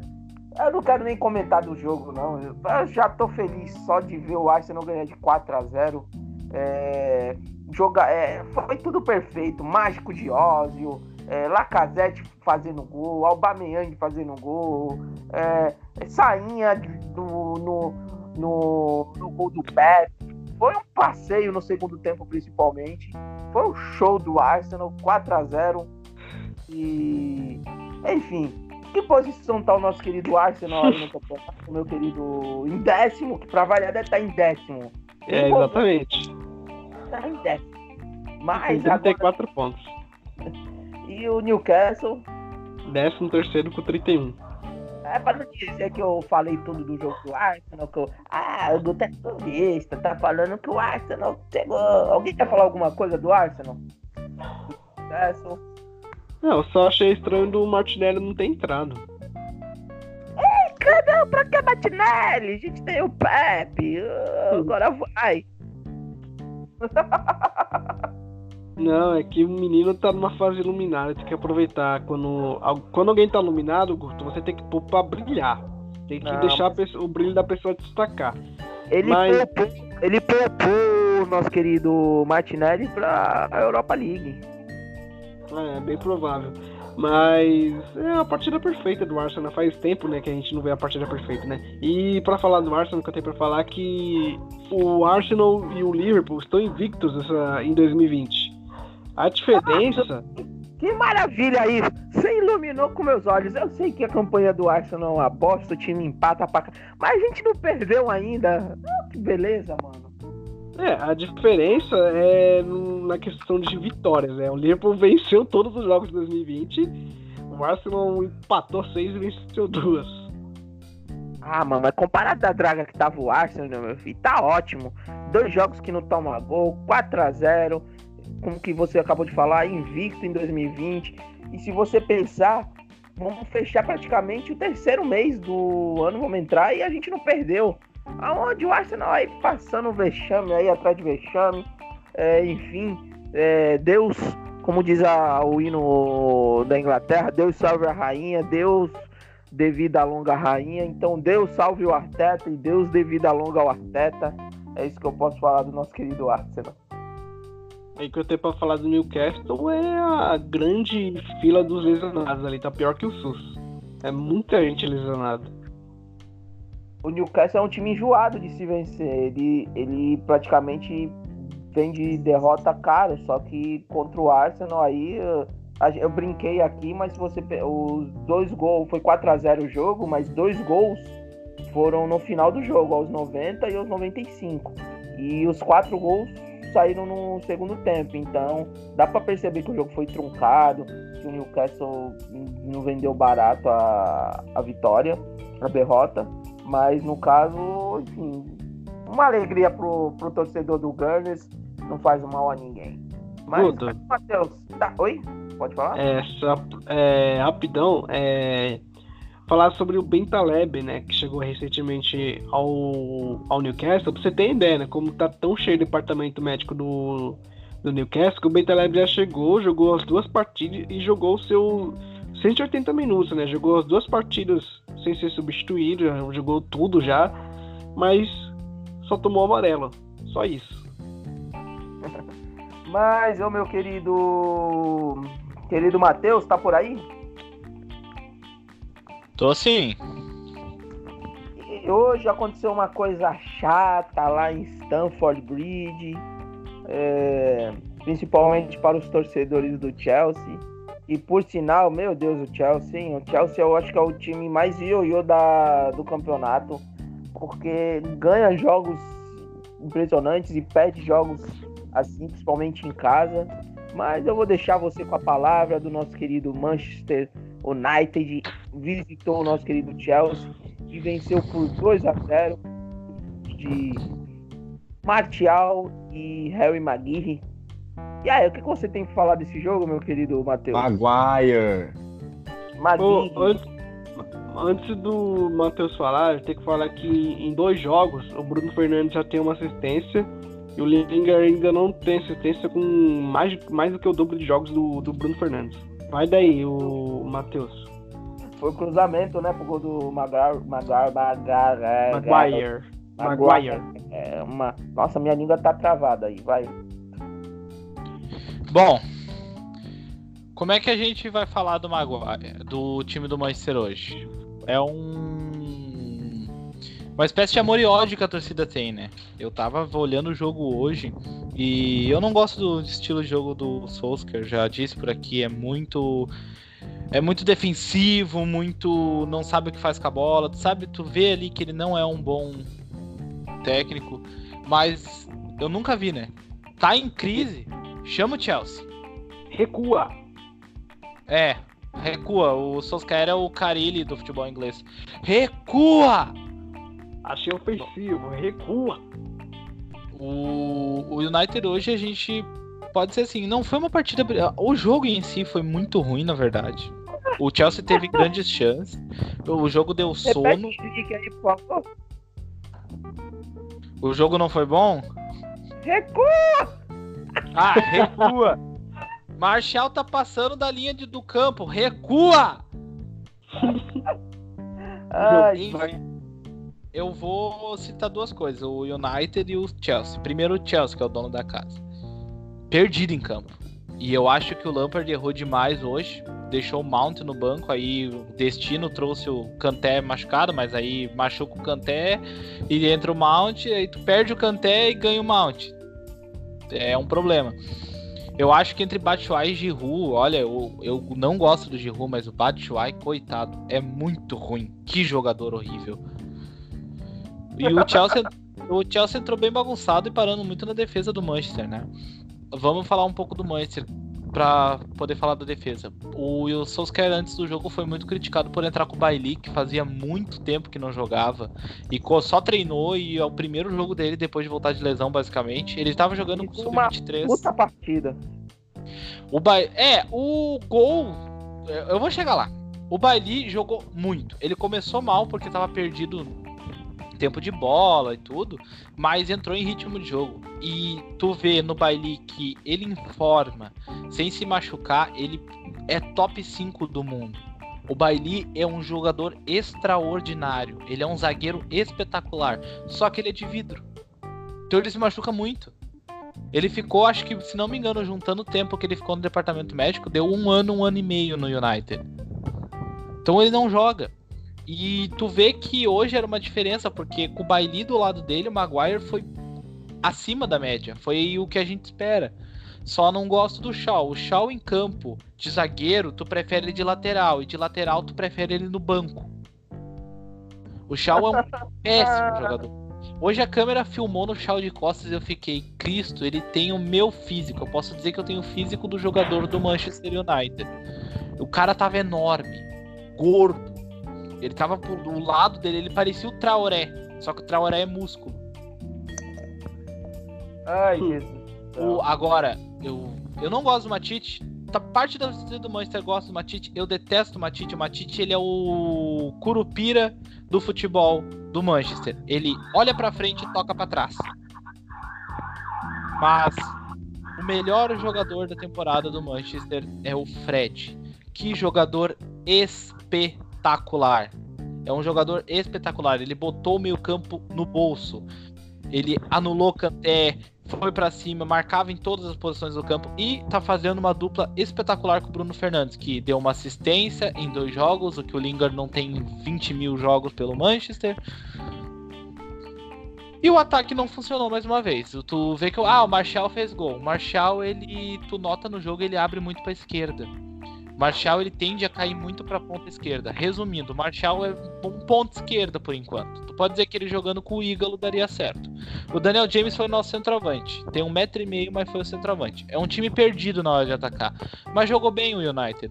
O United soube controlar o Chelsea, apesar de ter tomado o gol que foi anulado, apesar de ter se recuado demais. Ele, o Chelsea não é um time. É um jogo feio, porque é um time desarrumado. Só que tu vê que as contratações do Solskjaer foram pontual o gol do United nasce numa entortada do Bissaka no William. O, a, def, a, defesa sólida é uma graças ao Maguire junto. O Daniel James é um guri que puxa contra-ataque o tempo todo. Bruno Fernandes, os passes dele são certeiros. Eu só não gosto do Marshall. Teve a, aí eu até disse no Twitter, ele vai esperar tomar o gol para mexer no time. Aí ele foi lá e chamou o Andrés Pereira. Pelo amor de Deus, é, o Andrés Pereira é o Lingard brasileiro. Ele é horrível. Horroroso. Por favor, Andrés Pereira, santo, contrate ele. Aí entrou o Ígalo, no final do jogo. O Ígalo teve uma chance de gol, ele não chutou bem, mas nota-se que é falta de ritmo de jogo. É, Só que tu... de dezembro ele não jogava, né? É, exatamente. E o Ígalo, tu vê que ele é um tanque. O Ígalo é um tanque. E o Ígalo tem tudo para ser titular do United. Tu o vê que ele... é do Watford? Exatamente. Ah, tá. É um... Ele fez uma boa temporada já pelo, pelo Watford, foi até artilheiro por lá. Sim, particularmente, o United precisava daquele tanque, daquele atacantezão que parou. Hoje, principalmente, que era um time que queria segurar a bola no ataque, faltou o Ígalo, porque o Ígalo mata a bola, com o corpo dele ele protege ela esperando a passagem do jogador de velocidade. Eu não entendo quão é difícil o, o Souls quer ver isso. Quão é difícil tu montar um ataque com Marshall, Ígalo, James. Tu vê que o Ígalo fazendo a parede pros dois chegar é a mesma é a mesma sintonia de Lukaku, Rashford e o e o Marshall. Não é difícil ver. Saudade. E o Ígalo tem vontade. Saudade. Não tenho saudade do Lukaku. Não tem. Eu, eu tenho raiva porque a torcida do United ama o Lukaku de um jeito que parece que ele não queria sair. E ele queria sair. Ele expôs tra é, trabalhos internos do clube. Aí depois é, ele era associado do clube e tava com uma foto da camisa de outro clube. Lukaku fez de tudo pra sair. Ponto. E eu vou te dizer, o Ígalo vai ser mais importante. Pelo simples fato de que ele quer estar tá ali. Hoje tu vi ele correndo. Para baixo pra cima. Ah, é pouco tempo, pouco tempo. Mas tu vê que ele vai dar cada gota de suor no campo. E o Ígalo tem tudo para ser titular do Manchester. E o Marshall, sinceramente, fez o gol, fez, mas bah, olha, eu, eu, eu sou um cara assim, ó. Marshall tem bola, mas é preguiçoso. Então eu detesto o Marshall. Porque não adianta tu ter bola e sair andando em campo. Não adianta tu ficar andando em campo enquanto os companheiros estão para cima. Tem muitos é jogadores assim, né, velho? Tem talento, mas dá o foda-se pro jogo, né? O Marshall, tu olha, volta e meia, tu olha no campo, ele tá andando, olhando, olhando a jogada. Assim. A jogada passa na frente dele, ele esboça uma reação e para. Marshall é. Ah, ele tem, tem habilidade. Tu vê que ele sabe. Quando ele leva a bola pra linha do lado, ele sabe fazer a jogada para sair na cara do gol. O problema é a vontade de ir até lá rola boatos de que o Solskjaer não bota ele de ponta esquerda porque ele reclamou, porque ele estava tendo que voltar muito para marcar. Então o problema não é ele não ser centroavante, o problema é que ele tem que voltar para marcar, ele tem preguiça. Ou o Martial joga de ponta esquerda. Ele quase veio parar no Arsenal, né? Na troca com. com o Sanches. Sim. A Eva acabou indo o Mkhitaryan, que era um jogador que tinha decaído um pouco, mas o time inteiro tava decaindo e tinha muita vontade em campo. Tu vê que ele queria estar ali, e ele não queria ter saído do United. Isso é verdade, ele não queria. Só que é problemático, né? Mas o United não jogou bem, mas ganhou. É o que a torcida tá esperando. Já sabe que o Solskjaer não serve. Já sabe que é provável que ele já nem fique pra próxima temporada, que o Pochettino tá se acertando. Ah, é notícias de jornais. É bem provável que o Pochettino tá se acertando. O Duarte gosta demais do Pochettino. Ele gosta demais do Pochettino. Só É, que o assim, Pochettino, Pochettino, o, Poche- o Pochettino e o Sancho vão ser a novela da, da próxima temporada. eu vou te dar a morte. Na minha, minha opinião, o United vai, trans- vai trazer o Sancho pra fazer o garoto do marketing, porque o Pogba vai sair. Ele vai trazer, vai fazer de tudo pra trazer o Sancho, vai dar muito dinheiro. E vai trazer o Grealish e o Madison. Ô, ô Matheus, é, não sei se tem mais alguma coisa pra falar do jogo, mas tem uma coisa, uma pergunta que me fizeram do Sancho, porque o Sancho é de Manchester, né? Ele é da categoria de base do, do Do City. Mas ele, ele tem esse pegada de torcedor do, do Manchester United pra ser ligado tanto assim, porque não é possível que o City liberou o jogador porque na época que ele foi liberado pro Dortmund, o Sancho eu acho que tinha acabado de ser campeão sub-17 do Mundial. Então tu pega assim, é um jogador que tu olha assim, ah, tem um talento. Então vamos prestar, mas vamos trazer a cláusula de compra. E a gente não vê o Manchester, o City, tipo, falar que vai trazer o jogador, mas em compensação, que tem ele ligado no United, é, é outra coisa. Sabe me dizer se o Sancho ele é torcedor do Manchester United? É, eu sinceramente não vi muitas entrevistas do Sancho, tá? Acabei não, não procurando mesmo, mas eu vejo muita parte da torcida do United que fala que ele é torcedor.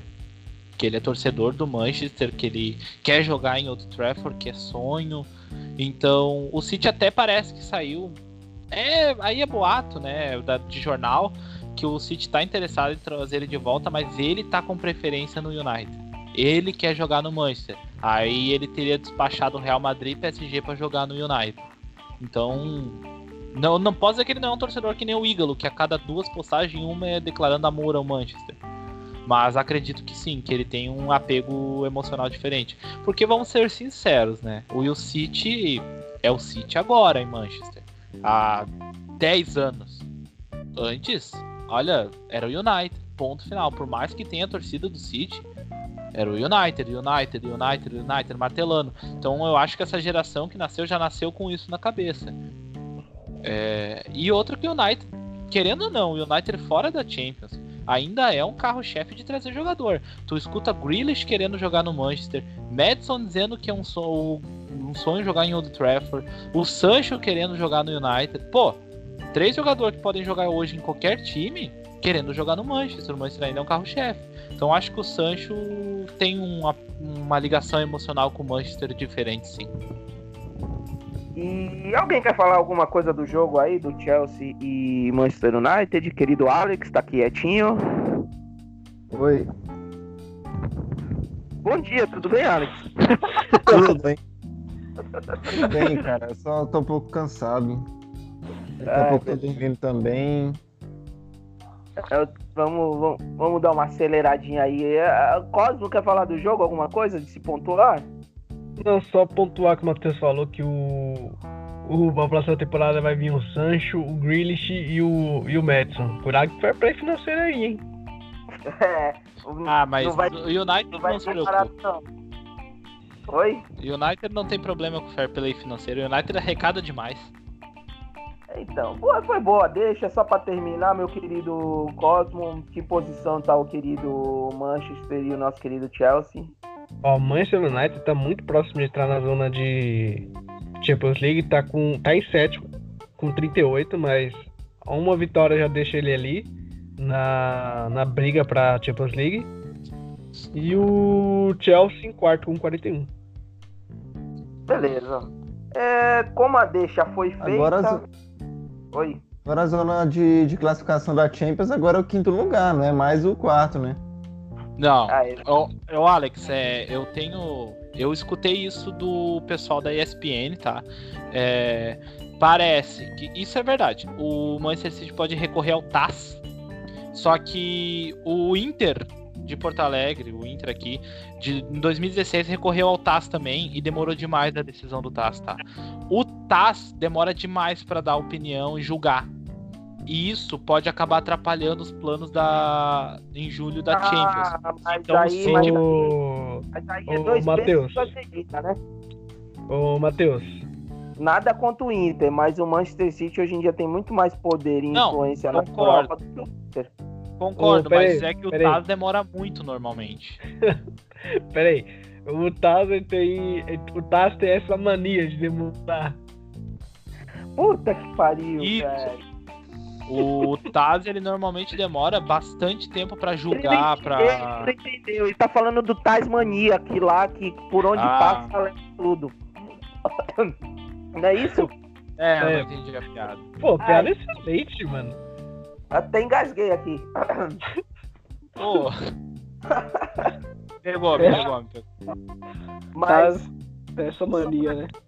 é, só pra gente pontuar aqui o que a gente vai começar a falar é do que assombrou a Inglaterra na sexta-feira à tarde, que foi o banimento. Hoje em dia eu posso, até hoje a gente até queria fazer um podcast, fazer alguma coisa, um vídeo antes pra não deixar a notícia passar, mas ao mesmo tempo a gente deixou a notícia passar para o quê? Para tentar entender mais precisa, preciso, preciso o que, que vai acontecer e o que ocorre com isso acontecendo. Mas o fato é que a, a banição hoje ainda está imposta. O City está fora da- das próximas compe- competições europeias. Ah, desculpa, tinha que tossir. Nossa, quando o Tais ficou aqui na minha garganta, meu Deus do céu. Cuidado com essa mania aí. É, é isso aí. Mas o fato é que hoje em dia, na segunda-feira à noite, três dias depois do ocorrido na cidade de Manchester, é, o City está banido por dois anos e além vai ter uma multinha bem básica, um pouquinho de leite, dinheiro de pinga, né? 25 milhões de libras para pagar para a UEFA. O fato que com isso o campeonato ganhou uma nova cara. Futebol, futebolmente falando. Por quê? Times que estavam lá embaixo, principalmente Arsenal, Manchester, Wolverhampton, Sheffield, Leicester, é, enfim, Everton. Everton, é, Tottenham, é, Chelsea, enfim, tirando o livro, esses times, ó, já é um time, já é uma vaga a mais, porque praticamente essa vaga era do City. Então o campeonato ganhou uma nova força, principalmente dos times que vêm ali, sexto, sétimo, oitavo, décimo. Então, nesse ponto de do campeonato foi até bom. Agora, não sei se vocês têm essa informação. Eu até tenho mais ou menos, mas vou deixar para algum de vocês se quiserem falar o motivo exato, é, o porquê.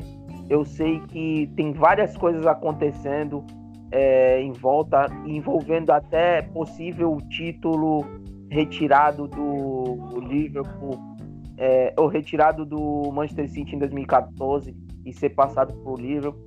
Mas o fato é que tá muito, tá muito claro a violação, mas está muito claro também que o, que o campeonato vai, vai forte. É, o Alex ou Matheus, alguém quer falar dessa, desse, desse... O Ma- O Matheus está em alegria, né? Porque foi, a primeira coisa que ele fez foi isso. Não, é. Assim, falando um pouco sobre a pena, é, foi o que o pessoal falou, foi uma informação que eles trouxeram de um cara que cuida do fair play financeiro. Tá cuidando pra CBF, inclusive fazendo um projeto de fair play financeiro pra CBF. O, o City vai recorrer ao TAS. Só que o TAS demora muito pra julgar O, e condenar. o TAS, pra, tipo, pra quem assim tá leigo, eu acho que até eu, mais ou menos, é o órgão, o último órgão emissor de, do futebol, né? Tipo, é tipo o juiz do futebol. É a última palavra. Isso. É, o, o Taz é o. é, eu, te- eu tô tentando pegar aqui o. O nome. O nome Vale certinho dele. Tribunal Arbitral do Esporte. Ah, O TAS, tá? O City vai recorrer. É, eles vão dar uma pena, obviamente. Eles podem provavelmente diminuir essa pena para um ano. Só que assim, o TAS demora muito para julgar. E o que que acontece? Em junho, julho, se reúne a UEFA para decidir a próxima Champions. E a decisão pode não sair a tempo. Então o City participaria da próxima edição e a pena cairia lá pro, pra temporada 21-22. É 20-21. Isso, 20, 21-22. Isso, 20-21. Então o City participaria da próxima Champions e na outra estaria banido. Pode acontecer isso também. E eu tô feliz. O fato, o. Só pra explicar um pouco, né? Tem até um vídeo no Futirinhos, um vídeo de oito meses atrás. Isso não é notícia de agora, tipo, o boom vem agora porque foi muitas investigações e não teve como segurar a bomba. A bomba uma hora explode. É. O Depois- fato. depois que tu falar isso, eu tenho uma piada pra contar. O fato, Guto, pra quem não tá entendendo o que aconteceu com o Manchester City, é que o Manchester City burlou, alterou alguns dados de alguns dos seus patrocinadores. Né? Questão de arrecadação, enfim. Ele meio que burlou, meio que fez com. deixou ali por debaixo do pano. É, E isso pra UEFA é ilegal, você alterar dados de contratos com, com empresas, enfim. É ilegal, né? Ou, ou seja, é, o Manchester City. hum, pelo que eu tô entendendo, o Manchester City escondeu uma grana aí, ou superfaturou uma grana, enfim. É... Pra quem não tá entendendo, é questão de dinheiro que o Manchester City, a, a do Manchester City é essa, né? Tanto é que tá. Todo mundo tá falando fair play financeiro, fair play financeiro, mas o que ocorreu para chegar nesse fair play financeiro? É isso, é questão de contratos com empresas, patrocinadores de Manchester City. É... E pode esperar que, como o Matheus já falou, vai demorar um pouco ainda. Não é pra, tipo, rival, ah, o Manchester City vai se ferrar, vai perder muito dinheiro, vai perder muitos jogadores. Eu creio que não. Não vai, pode até perder um jogador ou outro, mas vai continuar com seu poderio econômico ali, financeiro ali. É claro que agora vai ser tudo mais nítido, né? mais limpo, mais clean. O tenho pra falar isso. No Manchester City não vai, não vai totalmente se enfraquecer, não vai pra quarta divisão, como já vi alguns fóruns, alguns, alguns lugares falando que deveria ir lá pra quarta divisão pra pagar isso. Enfim, é, não é bem por aí, Quarta galera. divisão é exagero. Mas É. era isso que eu ia comentar. É, de acordo com as regras da Football League, ele cai pra quarta divisão. Essa é a questão. É, as regras foram mudadas. E o time deveria ser relegado a recomeçar as atividades na quarta divisão. Esse é o problema do pessoal ter trazido isso à tona. É, Mas vamos, antes- ver, vamos ver o desfecho. É, o pessoal Tem que cair! do caso. o pessoal lembrou até do caso da Juventus um tempo atrás. Não sei se foi parecido com esse, mas foi algo não, pior. não, foi... não, a Juventus não tem nada a ver. Não, o nada- pessoal lembrou. O pessoal lembrou porque o- a Juventus teve um escândalo. Um escândalo foi pra quarta divisão. Eles falou que devia tomar a não, mesma não, medida. Então para de falar merda, porra. Não, Caralho. não é que eu tô falando. Não é que eu tô falando É, merda. falando merda. Que a Juventus caiu pra quarta divisão, caralho. Pra Porra. quarta não, caiu pra segunda. É... Não, mas- Mas sério, o problema da, da Juventus foi questão de apostas e compras de árbitros. Não tem nada a ver com fair play financeiro. Não, O- não tem. Guto. É, só deixa eu explicar aqui rapidinho. Juventus é, se compara ao caso de 2005 no Campeonato Brasileiro. Com o Corinthians. E Sim, sim, sim. Ó, o caso da Juventus, na minha dizer- opinião, é pior do que o outro. Eu- então eu acho que. Por isso que eu acho que quarta divisão é exagero. não, O que eu tô querendo, pessoal, peraí, peraí. O que eu tô querendo dizer é que o pessoal só lembrou disso. Só lembrou que Ah. teve uma punição severa pra Juventus e Não, deve mas- ter a mesma pro Manchester City. É isso que eu quero falar, cara. Não tô Mas- comparando nada. O pessoal, é, tu não comparou porque a gente começou a ter aqui um treco. Não, Mas mas, eu não, Não, eu não, não ia comparar. Mas o pessoal que comparou tá sendo retardado. falar, pô. Não, o Não. pessoal que comparou é retardado, é doente mental, não é possível. É, são genecúleos, são idiota. Porque não tem comparação. Uma coisa que foi totalmente é, ilegal, que foi aposta de dinheiro, compras de apps, manipulação de jogos, com você pegar e gastar um dinheiro a mais. É totalmente. É, é igual quando. É igual a uma. Eu gosto de tirar muito exemplo, é tirar um exemplo assim que tá em tona, que tá na moda, por exemplo, tu pegar o Kobe Bryant, o cara acabar de falecer, e tu chegar querer desmerecer o cara falando que ele foi acusado de estupro. Não tem nada a ver, entendeu? É uma conjunção de umas, de umas coisas que não existe. O caso da Juventus, igual o Matheus falou, pode se ser comparado com a manipulação do Edilson Pereira.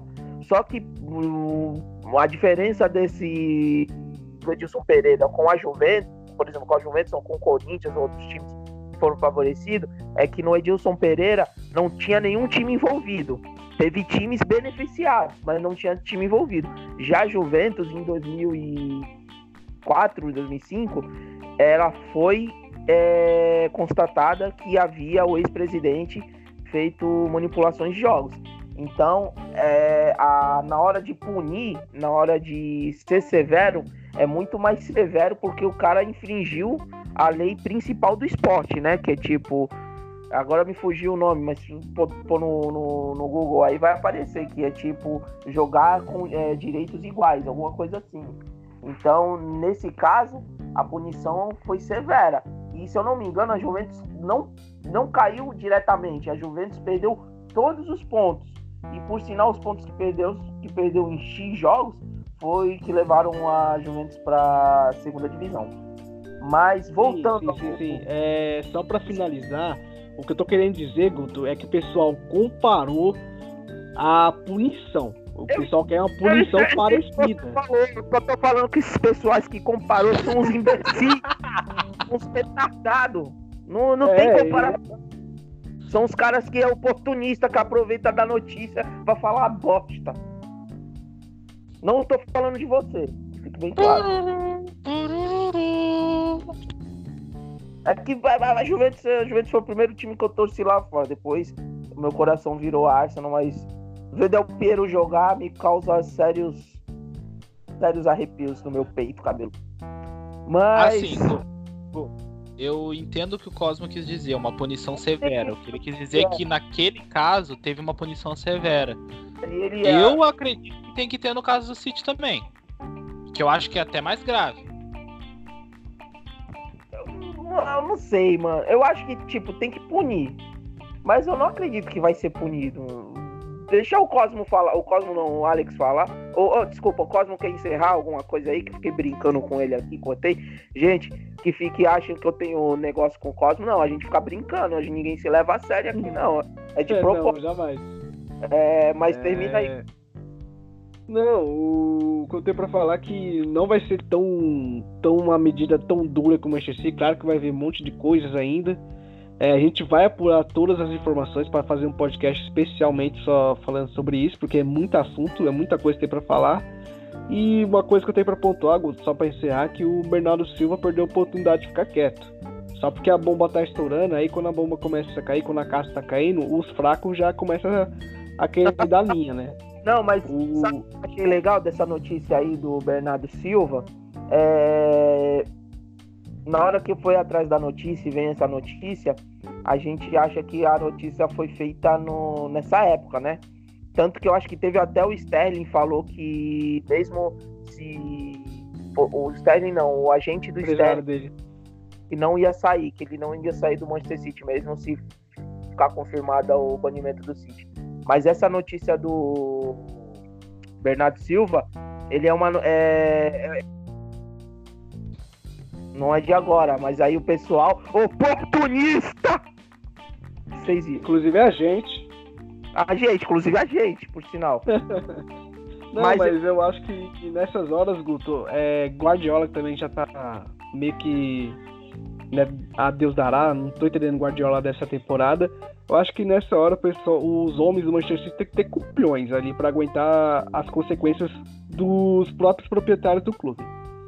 É, então, antes de passar o bastão aqui pro copo Alex aqui para ele falar sobre esse assunto, o Wenger em 2011, nos meados de 2011, ele já falava isso.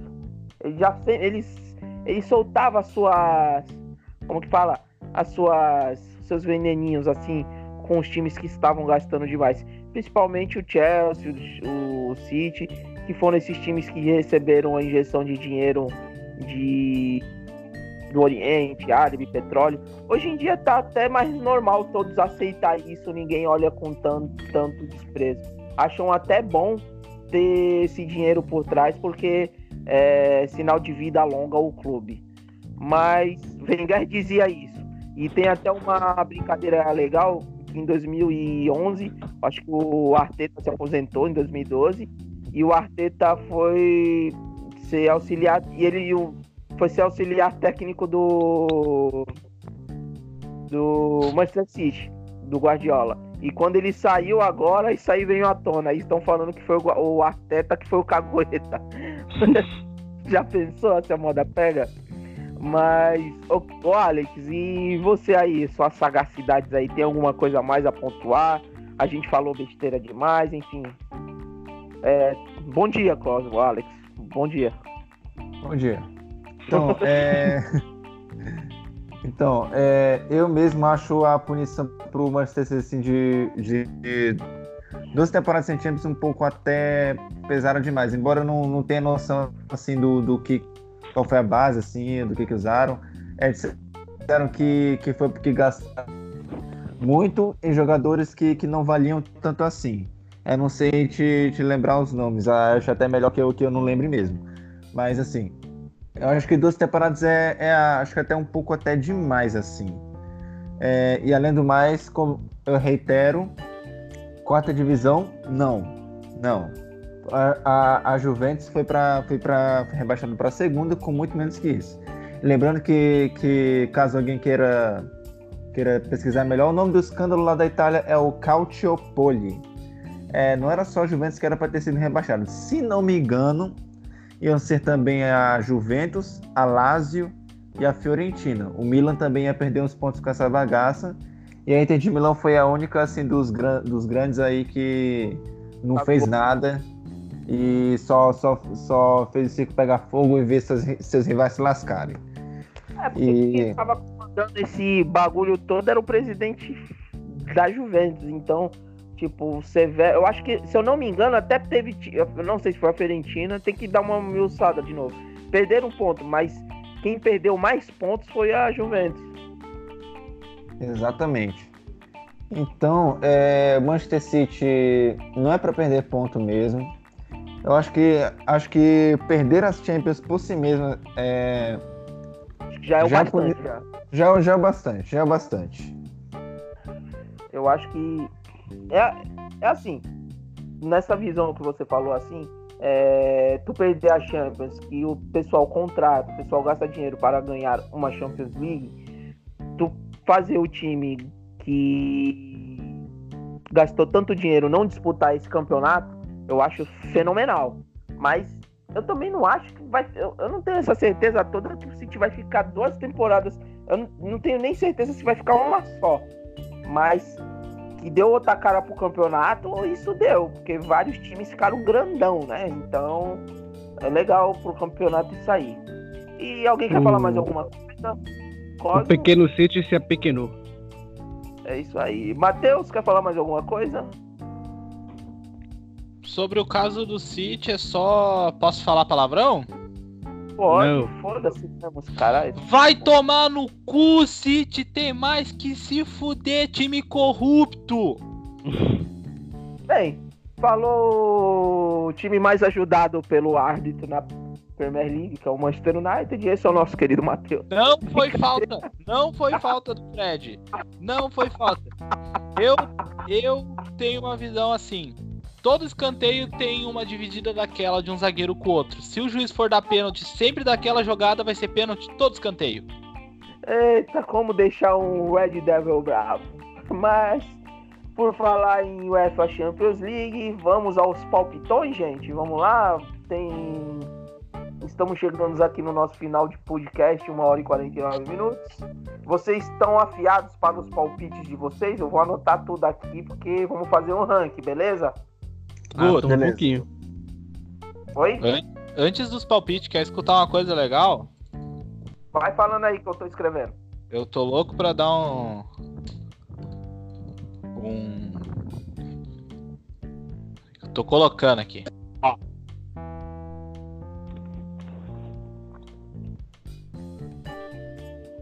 Lá vem.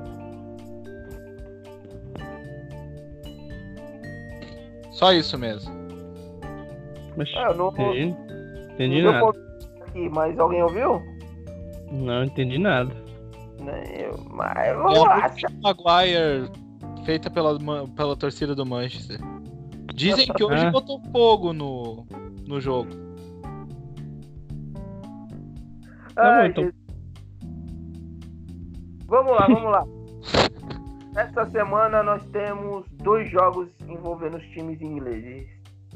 Um será amanhã em Atlético de Madrid e Liverpool. É, a minha pergunta não é quem ganha amanhã. A minha pergunta é, é- é logo direta. É quem passa nesse caralho? Liverpool. Cosmo ou Liverpool. Liverpool? Alex Ah, é? e Liverpool. Bah, eu, é, vai dar Liverpool. O Atlético é muito ruim. Eu, eu achava que. Vendo. Ultimamente eu vi alguns jogos do. Do Atlético. Essa temporada tá um time muito. Enfim. Eu aposto no Atlético de Madrid pra ser do contra, né? Mentira, no Liverpool. Não tem como. Hoje em dia. E teremos também outros jogos. é, Também. É... o Tottenham e Leipzig. Leipzig, se eu não me engano. É... E vocês? Eu posso em quem? Tottenham ou Leipzig? Cosmo? Tottenham. É... Alex? Tottenham. Matheus? Tottenham, Mourinho, Special One.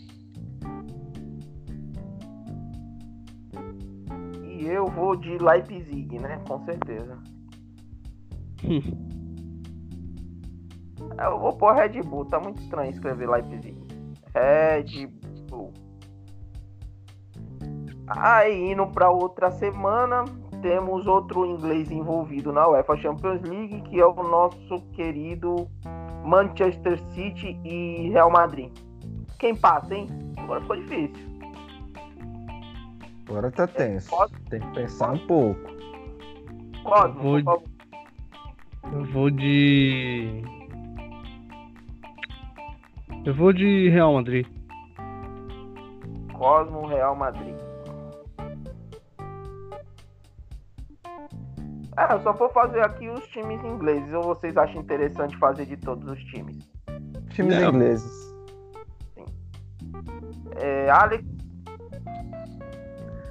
Cara, eu vou. Vai ser difícil fazer esse palpite, mas. Cara, o Real Madrid também não tá lá essas coisas, mas acho que. Real Madrid, Real Madrid, Real Madrid.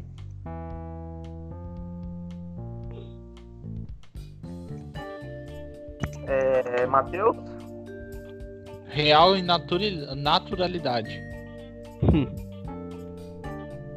Ó, uma, uma dica ainda. Vinícius Júnior vai deitar contra o City. ah, eu, todo mundo sabe, né? Eu vou de Manchester City. O único time que eu acho que vai ficar fora da. Da. Inglês, né? Que vai É o ficar Chelsea. fora é o Chelsea. E por sinal, Cosmo, por favor, Chelsea e Bayern de Munique. Bayern de Munique.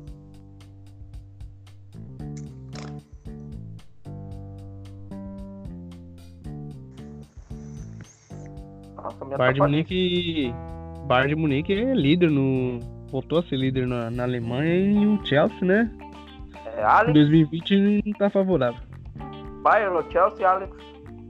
Ah, não tem como. Vai ter que ser Bayern de Munique, pra mim. Matheus?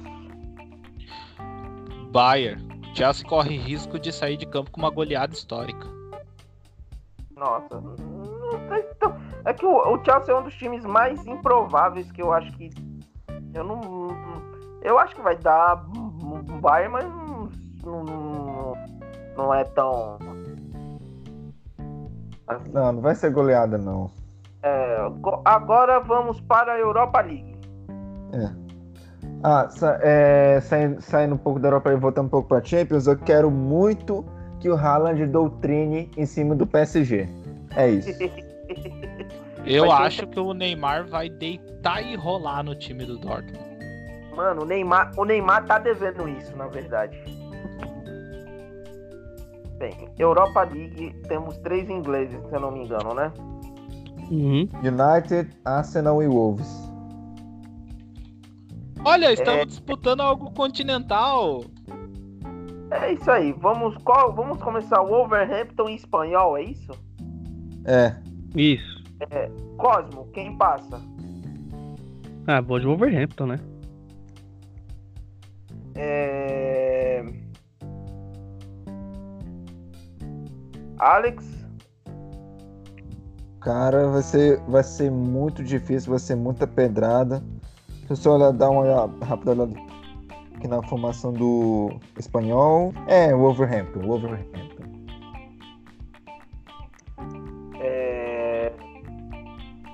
Matheus, Wolves. Gosto muito do trabalho do Nuno Espírito Santo. eu também vou de Wolverhampton, porque eu acho que é uma desgraça. É, é, eu, acho que eu comentei outro dia com, com o Alex. O Wolverhampton não passar é quase uma blasfêmia dizer que o campeonato inglês é o melhor do, do mundo. Porque se os times médios ingleses não derrotar os times médios espanhóis, médios não, pequenos, né? Aí para, né? Porque tem que dar o Wolverhampton. Não, não vejo Não lógica. é médio ainda, mas espanhol é médio. É, então, não, o que eu Espanhol- quis- O que eu quis dizer Espanhol mais. grande na Catalunha. Ah, tá um grande bosta entre o Barcelona e o espanhol. É, vamos lá. Quem o Manchester United vai pegar? Fuge. É, Clube Brugge. Cosmo, Bélgica. United Bruges. Ah. hum, Manchester United, né? Apesar Alex? de meu coração tá pendendo pro Bruges. Sou Bruges Alex? desde criança. Alex, Alex. É, United. Manchester é quem? United. Quem foi que Tu é antes? Acho que foi o Matheus, tu- não foi? Não, calma aí, Cosmo, tu é quem? É tu é o United ou o Bruges? Eu vou apostar no Manchester United. Ah, tá, porque tu fez uma brincadeira ali, eu falei, vai que é verdade. É... O Não, Matheus eu precisa falei que eu sou Bruges né? desde criança. Não, a gente acha que vai passar, mas aí torcer pro time ganhar é outros 500, né? Assim, minha opinião. Minha, minha ideia, tá?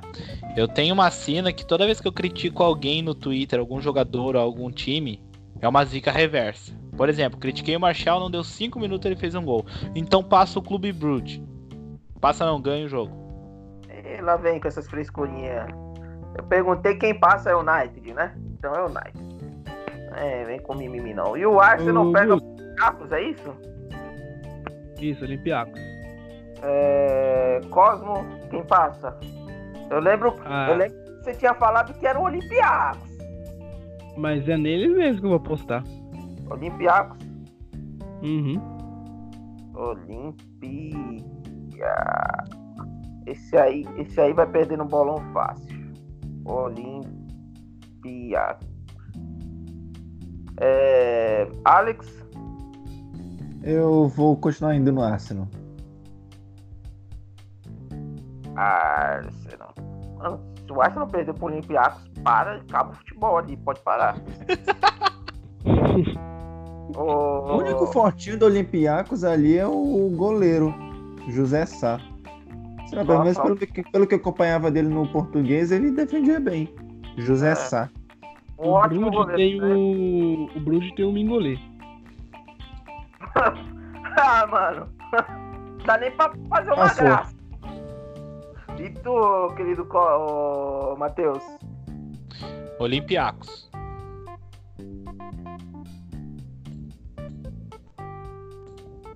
É, eu vou de. Eu vou de Arsenal, né? Que vagabundo seria. E, Tem o Celtic também. e outra coisinha que eu vou deixar já aqui engatilhada é é FA Cup não. Qual é o nome da Copa? Esqueci agora. A Carabao. Carabao, é. E Carabao. E na final da Carabao, se eu não me engano, tá o Aston Villa aí. Manchester City. E aí, turma? É, Cosmo, Ganha o maior time, o Aston Villa.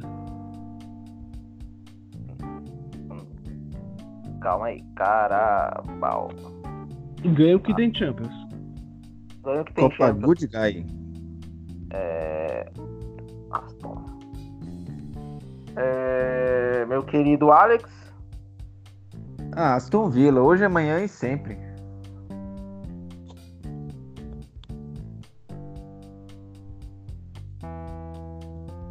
é... Matheus, Ganha o maior time. O que tem Champions.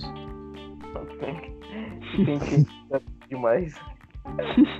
Assim vamos apostar. Quem vai subir na, na, na Championship? O Nottingham. Ganho que tem Oxe, chance. já? Não, tô falando. Não, vou parar por aqui. É... Aston Villa. Eu vou de Manchester City, só pra me ganhar de vocês. Tá bom. É claro, que vai que eu perca. Vai que o. o, o- vai que o milionário resolve agarrar tudo contra o Manchester United, né? Às vezes dava umas dessa nele. A partida que ele pegava tudo. Já temos aqui os palpitões do Champions League, da Europa. Está salvo aqui. Nos próximos podcasts eu pego de quem falta. Alguém quer falar mais alguma coisa desse podcast maravilhoso? Podemos encerrar. Meia-noite e três aqui exatamente, menos para o nosso querido Cosmo, que são 11 horas, né, Cosmo, aí onde você está? Não, exatamente, como diz o Faustão, exatamente é meia-noite e quatro. Beleza, aqui virou exatamente meia-noite e quatro. É, Eita. queria, queria terminar mais um podcast maravilhoso aqui. É, agradecer ao meu querido Cosmo. Muito obrigado, Cosmo. Tenha uma boa semana. E se Deus permitir, até sexta-feira na próxima gravação. Amém. É, agradecer a todos, Alex, Matheus, você, Guto, e a todos os nossos ouvintes. Desejar uma semana abençoada. E se Deus permitir, estaremos aqui sexta-feira para comentar da Champions e da UEFA Europa League. Matheus, muito obrigado. Matheus saiu direto da faculdade para vir falar aqui na podcast BBI Review a Resenha. Então, muito obrigado, meu querido Matheus. Que você descanse agora, até amanhã. O dia é de branco e o sol nasce para todos. Eu que agradeço mais uma vez o espaço para poder falar desse time que faz a gente passar raiva, poder palpitar sobre os outros jogos e poder conversar com esse pessoal bacana. É muito da hora, mesmo, mesmo o United ganhando, o, o Matheus vem puto, né? Então é muito sensacional. E também agradecer ao nosso querido menino de ouro, meu querido Alex Torres. Muito obrigado, Alex, por ter mais um podcast maravilhoso, por você nos proporcionar essa sabedoria da EFL. Então, muito obrigado, meu querido Alex. Muito obrigado a todos. Foi ótimo começar a falar desses bastidores que rolam no futebol inglês. Rolou Manchester City, rolou Sheffield Wednesday, rolou essa, essa coisa que tá, tá, tá acontecendo com o Bury. É, o que resta é só, é só esperar, ver o que, o que, o que se desenrola. Eu espero sinceramente que não aconteça, na- não aconteça nada na Championship, porque Vai ficar muito ruim para a imagem da EFL o negócio deles, uma punição para o Sheffield Wednesday. E, acho, e eu espero muito que o Portsmouth suba para a Championship para que a gente finalmente volte a, a, a, enfrentar os times mais tradicionais. E é isso. Mais um ótimo podcast com vocês aqui. É isso aí, turma. Mais uma vez nós batemos, conseguimos. Eu fico impressionado como a gente parece que está cronometrado ficar todo o podcast duas horas. É impressionante. Até não dá para ser podcast de uma hora, não dá, porque a gente fala, a gente quer falar, a gente quer falar, quer falar de todos os jogos, porque eu acho que todos os jogos merecem o mesmo respeito. E, e eu plato na tecla com o Alex, tem que falar da EFL, temos que saber. Por mais que alguma pessoazinha goste, então essa pessoazinha está sendo atendida. E é esse o nosso foco, atender todos futebol que engloba. Eu queria muito mais, eu não, eu não sei os meninos, mas a gente queria ter alguém que falasse da, do campeonato escocês, porque é um campeonato interessante e tem até alguns, principalmente com a com, com o Gerard lá no Celtic, então seria interessante. Ranger. No Rangers, desculpa. Perdão, perdão. Perdão. Celtics. É o Celtics era o Brandon Rogers, não é? É, agora é Celtic, outro técnico. É, Celtic agora... é o verde. Celtic é o verde. Não, era, era. Era o Brandon Rogers. Ah, tá. E é isso, é isso aí, galera. Agradecer aí a todos vocês por esse incrível podcast. Realmente, como o Alex acabou de falar, falamos de tudo, falamos de EFL, falamos de Premier League. E olha que a rodada nem acabou. Prestem atenção, nem acabou. Como foi falado pelo nosso querido Alex, é, surgiu outro furacão. E então pode acontecer de, do, do jogo ser cancelado de novo, tô brincando. Mas teve um furacão semana passada. Furacão não, é, esqueci, tempestade e a tempestade foi forte lá na, pelos lados ingleses foi cancelado, foi adiado o jogo, foi passado para essa quarta-feira, o jogo e West Ham. Veremos como vai estar o Manchester City depois de todas essas confusões que houve com ele. E o time está quietinho. E vamos ver se eles vão responder dentro de campo. Mais uma vez, um oferecimento do nosso querido podcast a todos que escutam, a, o pessoal da Foodstar, o pessoal, a quem não esteve também no podcast, Alice, o Barão, o. Ah, esqueci o nome do menino. Nossa, deu um branco, Júlio, ah, e todos que participaram. Enfim, tamo junto, turma. Tenha uma boa noite, uma ótima semana. E como que eu posso falar para vocês? Tchau, tchau. Um abraço. Um abraço. Falou.